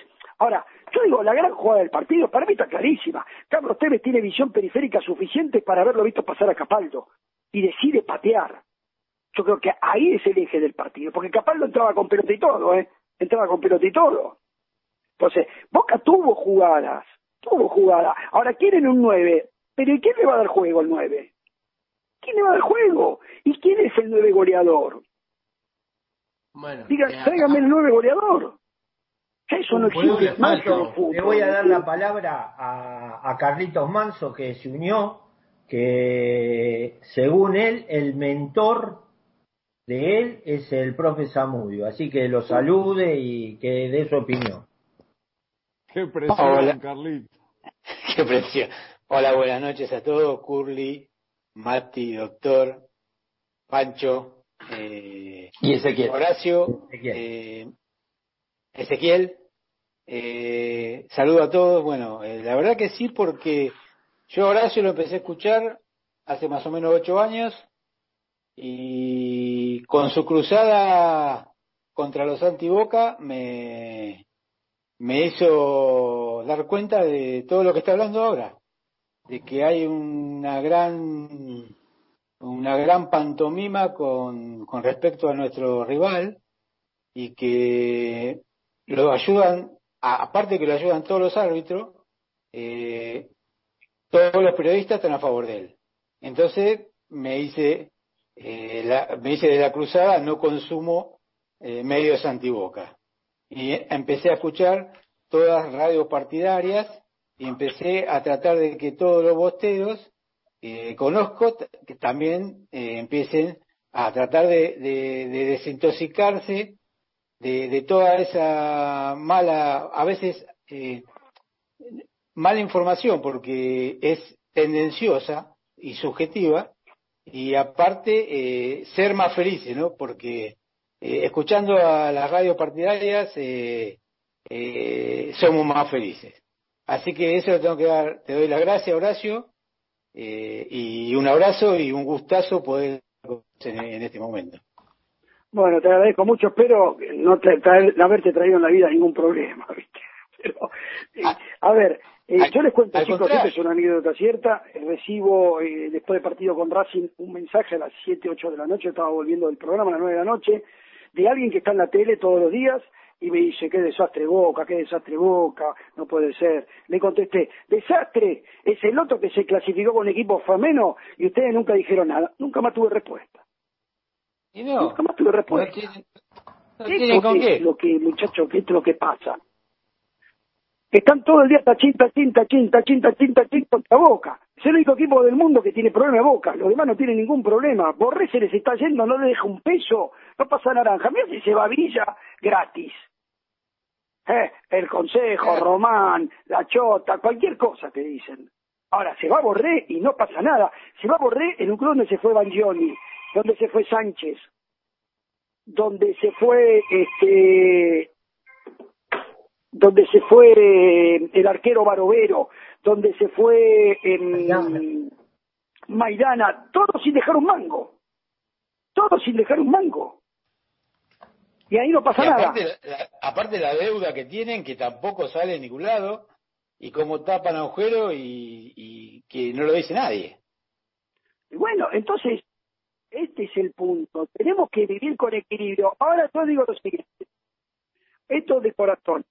¿Hay algún hincha que haya recibido de, de su club más de lo que recibió el hincha de Boca? Díganme ustedes, ¿hay algún hincha que haya recibido más de su club de lo que recibió el hincha de Boca?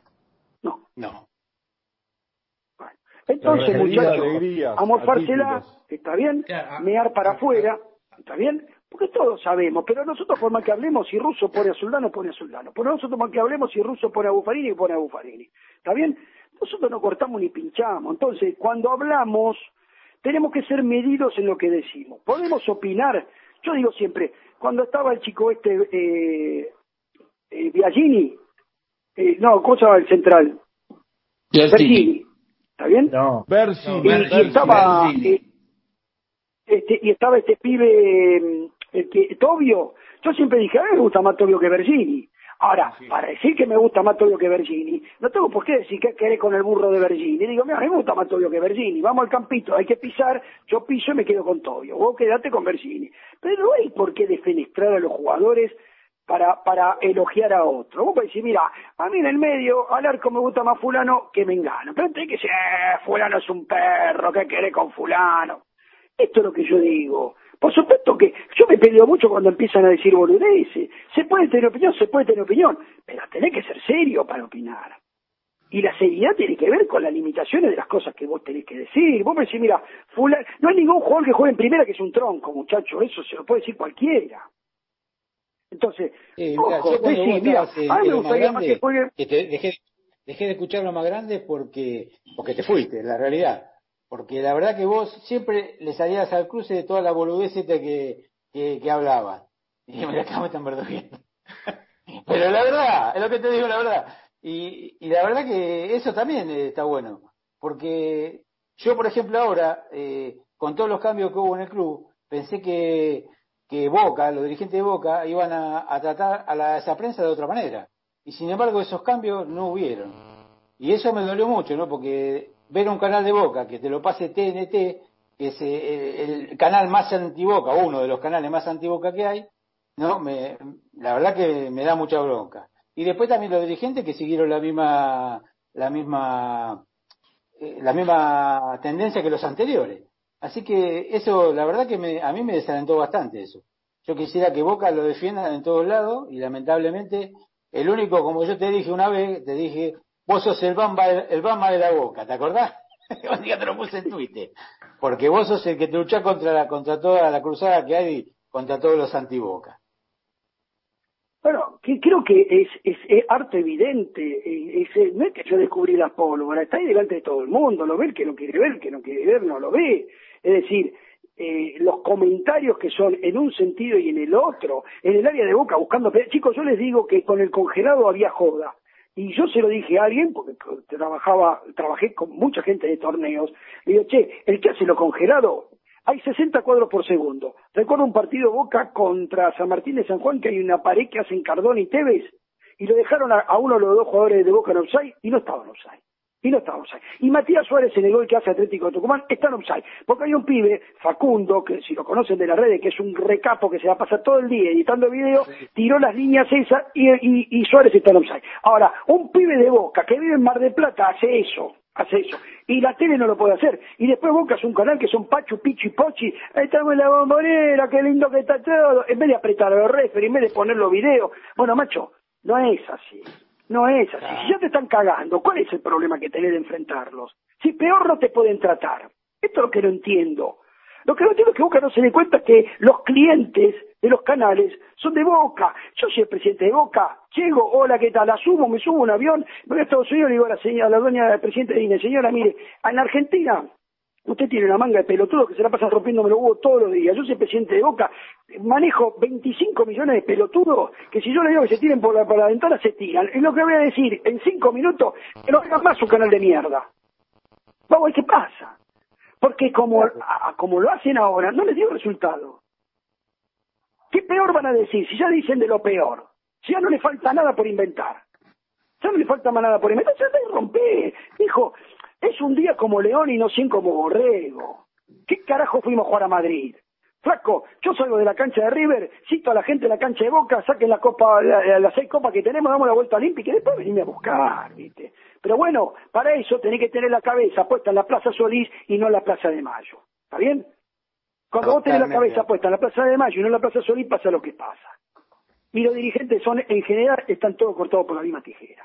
A, B, C o D. Gran definición, profe, ¿eh? Gran definición, profe, me gustó mucho, ¿eh? La última me gustó. dirigente de Boca con la cabeza en la Plaza Solís y no en la Plaza de Mayo es para tuitearlo 24 horas al día. Me Ah, a, encantó. mí, a mí me gustó lo de la misma tijera, porque cambió la dirigencia y a, y a mí el otro día pusieron Boca Racing a las 3, a las 3 de la tarde.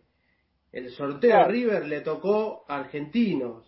La prensa lo sigue tratando exactamente igual. Entonces yo no... eh, las dos son buenas, ¿eh? Hay que tener la cabeza en, en, en Solís 805, en, en Brazo 805 o en la Plaza Solís, y también que evidentemente están todos cortados con la misma tijera, porque yo en ese sentido, lo que hizo Horacio, mucho cambio desgraciadamente no veo. Pero el otro día hicimos una nota, un dirigente y estaban con el tema del presupuesto de Boca. Bueno, el 65% del presupuesto de Boca se paga, se gasta en el plantel profesional. Dirigente de muchísimos años en Boca. Dije, bueno, ¿cuál es el porcentaje que vos crees que tiene que ser de los ingresos el co- costo en el plantel profesional? No, ni idea. Ahora, ¿leen algún papel? ¿Hay, hay, hay- hay papeles, hay informes internacionales de fútbol de forma permanente? ¿Cuántos ingresos por televisión? ¿Cuánto ingresa por, por, por tickets? ¿Y cuánto ingresa por merchandising de todos los clubes del mundo? Esos son informes que hace encima. Yo tengo recibo todos los años un informe que es gratuito. Entonces, cuando vos no estás en ese, la que vos estás es en la nada, escuchame, son dirigentes para chapear, yo lo siento mucho, querrán mucho a Boca pero yo no veo que tengan una concentración en los temas reales, en los tememas reales, están en el tema este, de la entradita, de no la entradita. Sí me preocupa una cosa de Boca, el, el cuál es la idea del Consejo de Fútbol. Es decir, el Consejo de Fútbol tiene un programa de incorporaciones. Dice, mire, nosotros vamos a incorporar así, así, vamos a vender así, así, queremos tener una edad promedio así, así, o van de acuerdo a cómo viene la cosa. Boca tiene una división de analytics, tiene una división de, de- análisis de números. Ni siquiera es necesario que tenga una división, puede contratar una empresa para que le dé los números. Kevin De Bruyne, todos ustedes lo conocen, había hace dos meses, fue a discutir su contrato con Manchester City, le querían pagar menos de lo que ganaba. ¿Qué hizo Kevin De Bruyne? Contrató una empresa de, de análisis de datos y se presentó y le dijo, mire señores, porque no tiene representantes, representantes se fue porque el que tenía estaba preso. Porque ah, no vayan a pensar que lo- los chorros están nada más que acá, están en todos lados. Bueno, fue Kevin De Bruyne con una carpeta y dijo, mire, este soy yo, muchachos, ¿qué quieren hacer conmigo? Hoy es el contrato mejor pago de Premier, gana 320 mil libras semanales. ¿Está bien? Ahora, los números, los números, ¿cuántas, ¿cuántos goles recibe Boca por pérdidas en campo propio? ¿Cuántos duelos aéreos gana? Yo esos datos los busco. Yo busco cuántos, cuántos duelos aéreos gana Izquierdos. O cuántos cruces tiene. O cuántos boca, cu- cuántos aciertos, cuántos aciertos por lateral tiene Boca.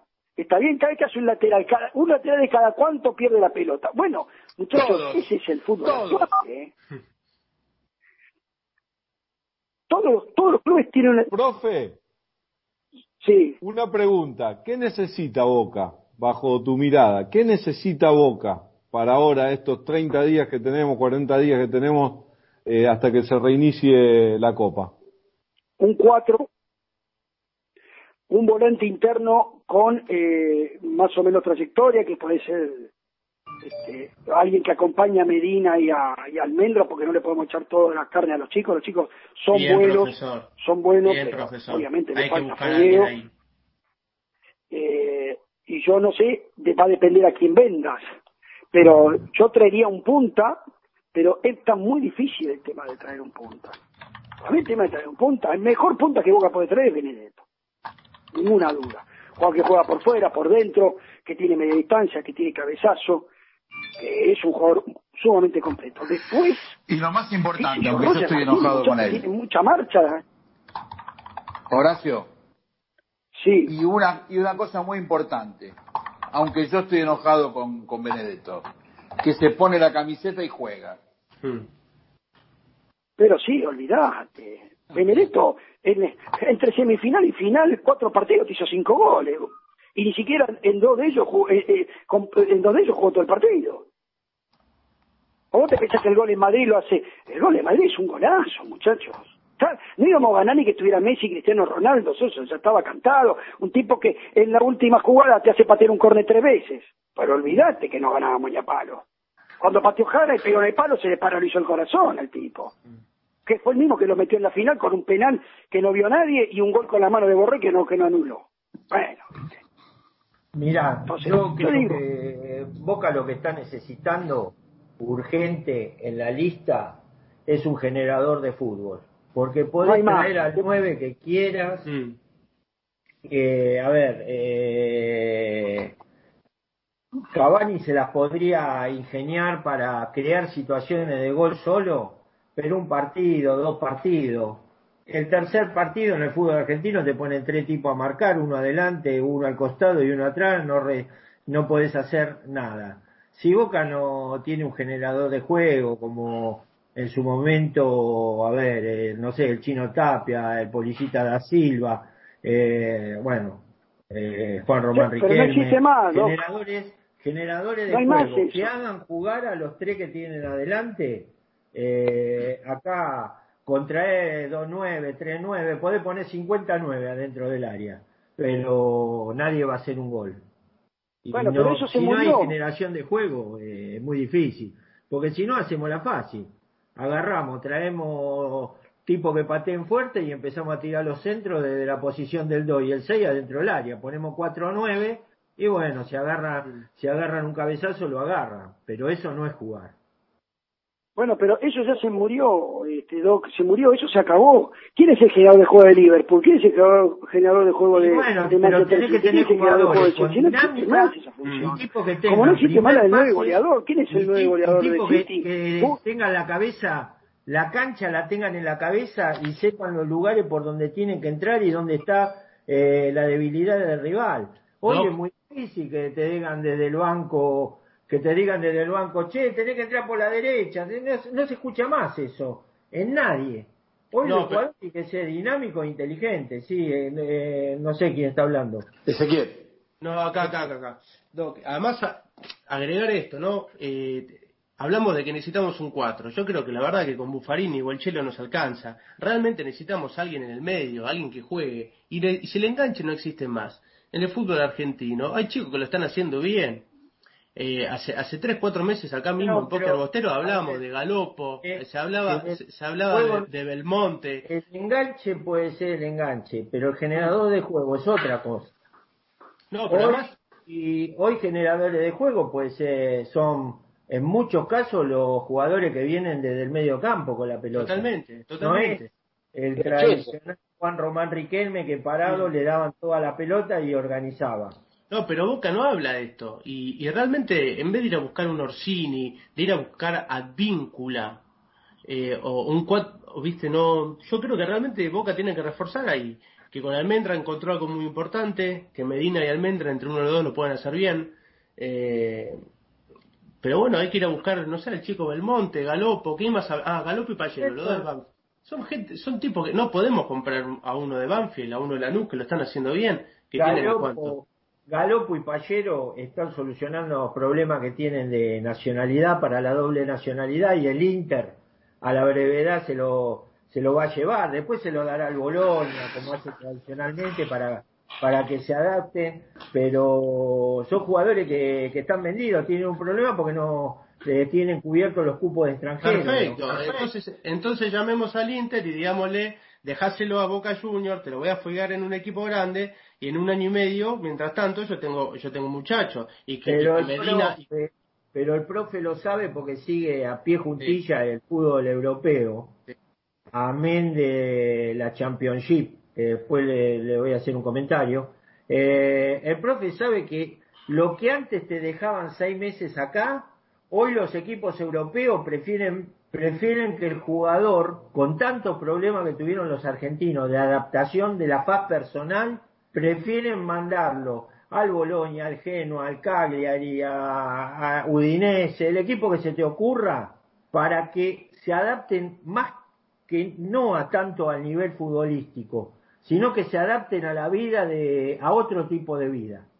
perfecto, Doc. Los muchachos de Banfield están vendidos, hablemos de Belmonte. Pero Ah, más, más sí. importante, más importante es que evidentemente, acá voy a coincidir con el profe, estamos repitiendo eh, lo que dice la prensa, necesitamos un 4, un 9, un 4, y un Pero medio es que campito, un generador también.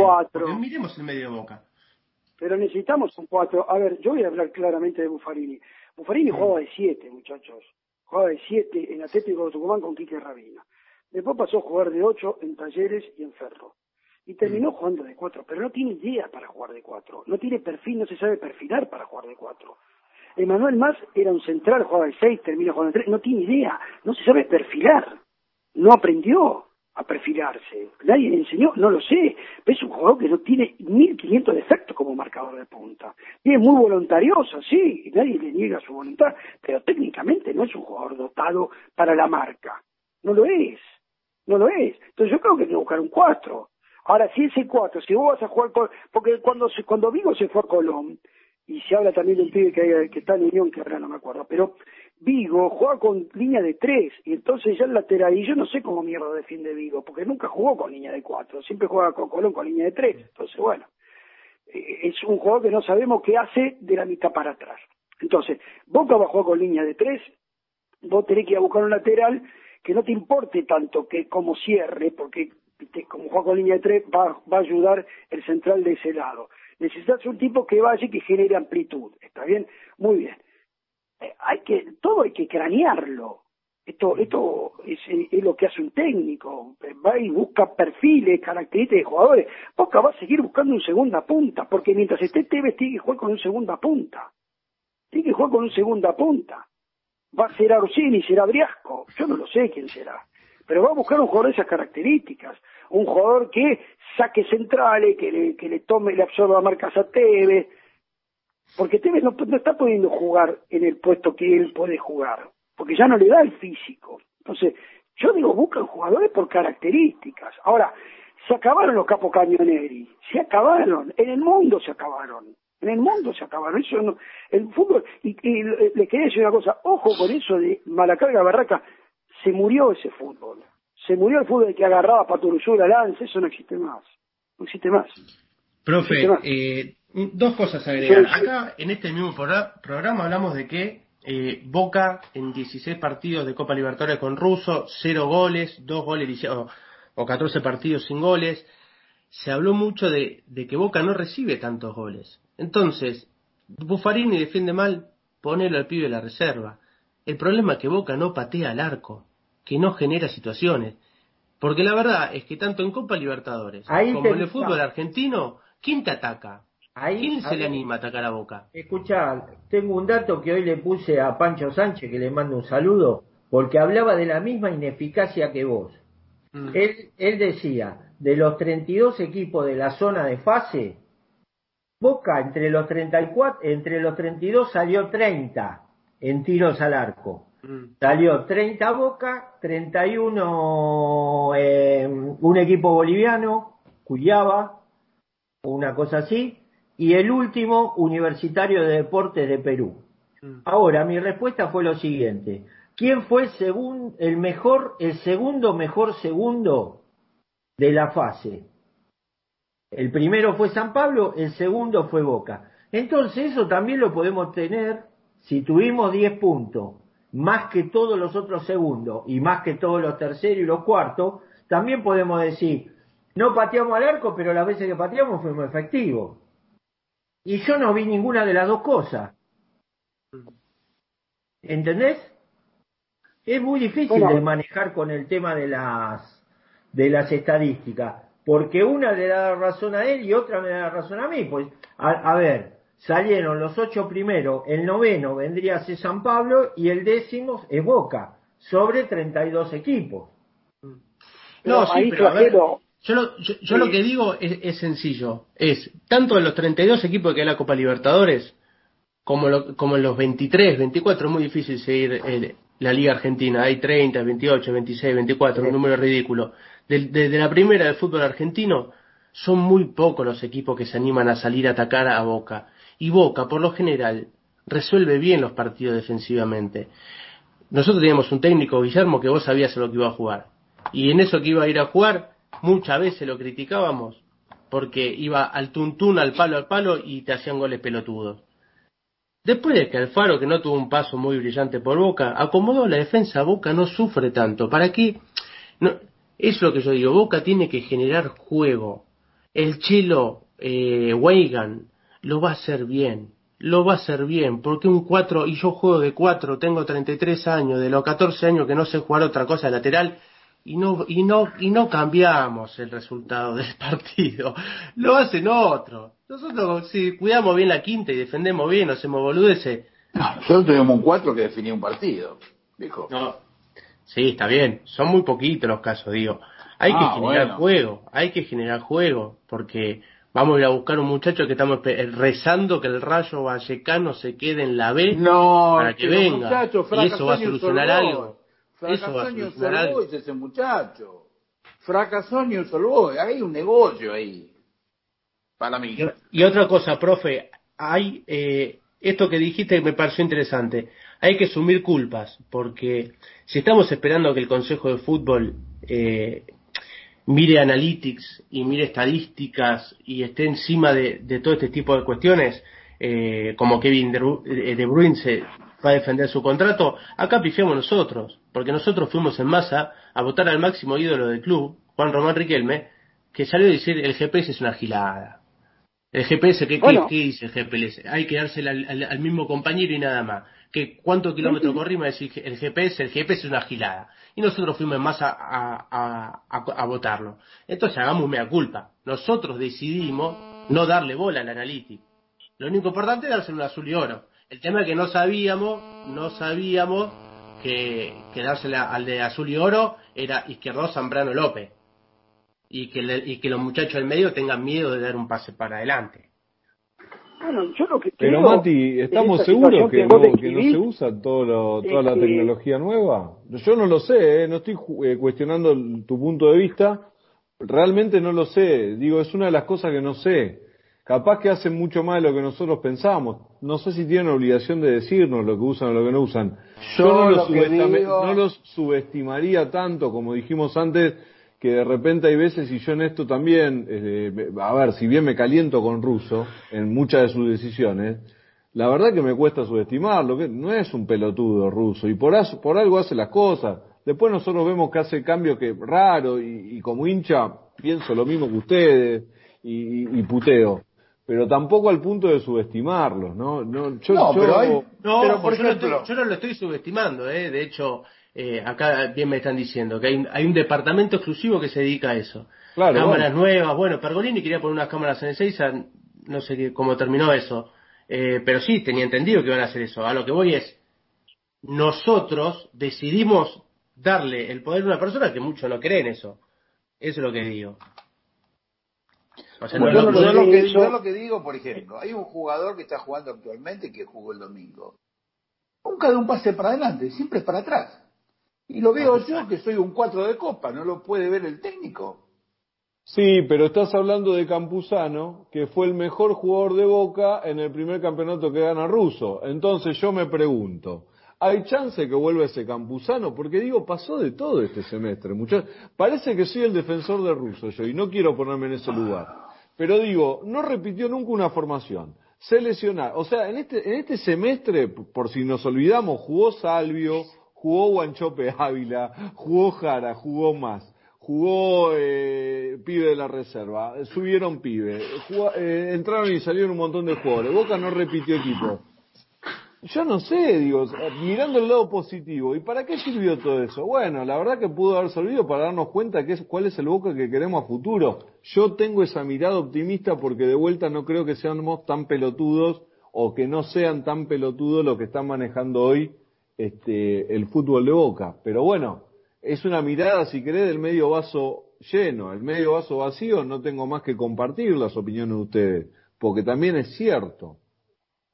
Yo creo yo que no- todos tenemos algo de, de, de razón en muchos de los puntos, porque obviamente estamos hablando de, de una pasión este, y de un juego que vemos que vemos todo y ho- hoy por hoy lo estamos viendo todos en el mismo lugar, que es la televisión de casa.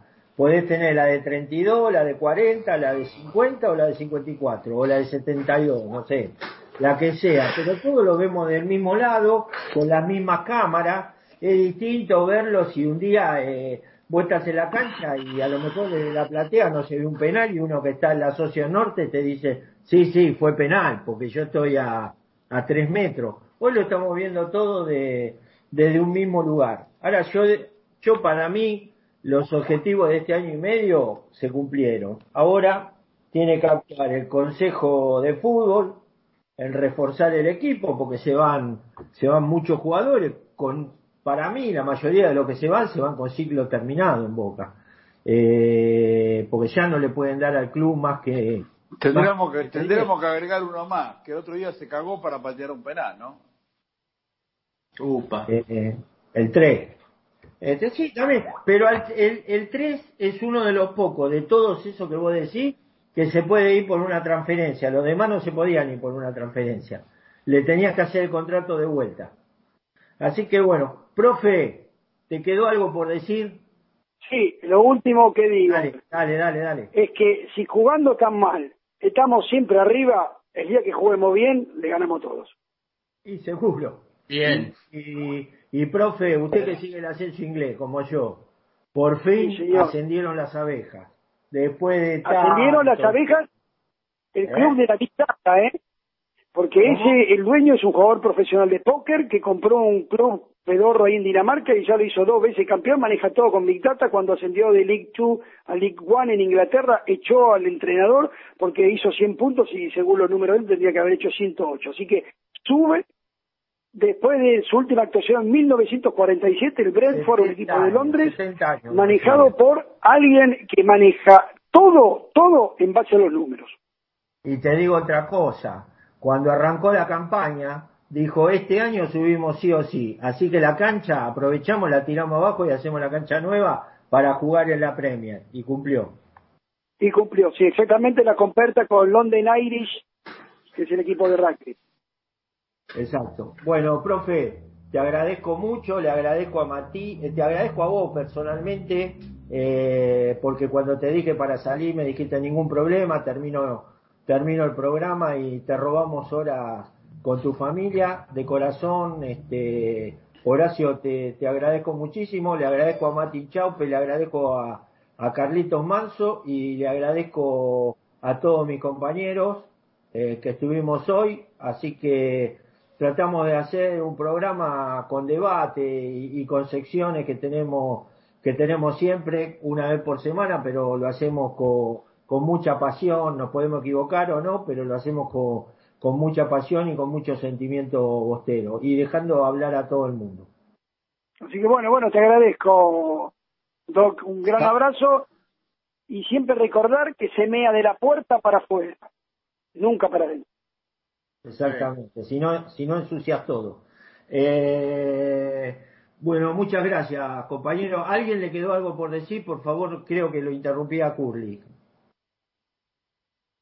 No, no, no. Me quedó Ah. algo por decir, pero bueno, ya lo aclararemos.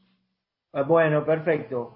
Eh, Ahí cuando, Matías quiere decir algo. Ahí Matías quiere decir algo. cuando tengamos la apertura del programa eh, próximo, lo aclararemos. Así me acordás, César, así lo ponemos en la Sí, sí. Eh, Mati, Ah, sí, es decir. No, sencillamente agradecer la invitación, eh, siempre se la pasa bien. Eh, mandarle un abrazo grande a toda la gente de Hermandad que estuvo todo, todas estas dos horas siguiendo el minuto a minuto de póker.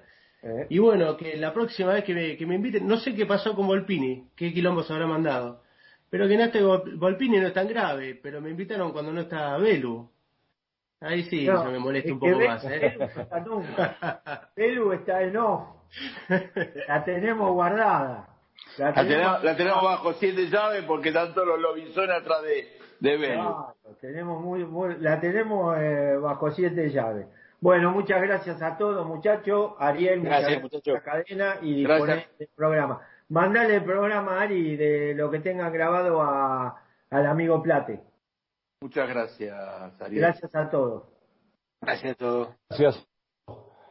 Chau, chau.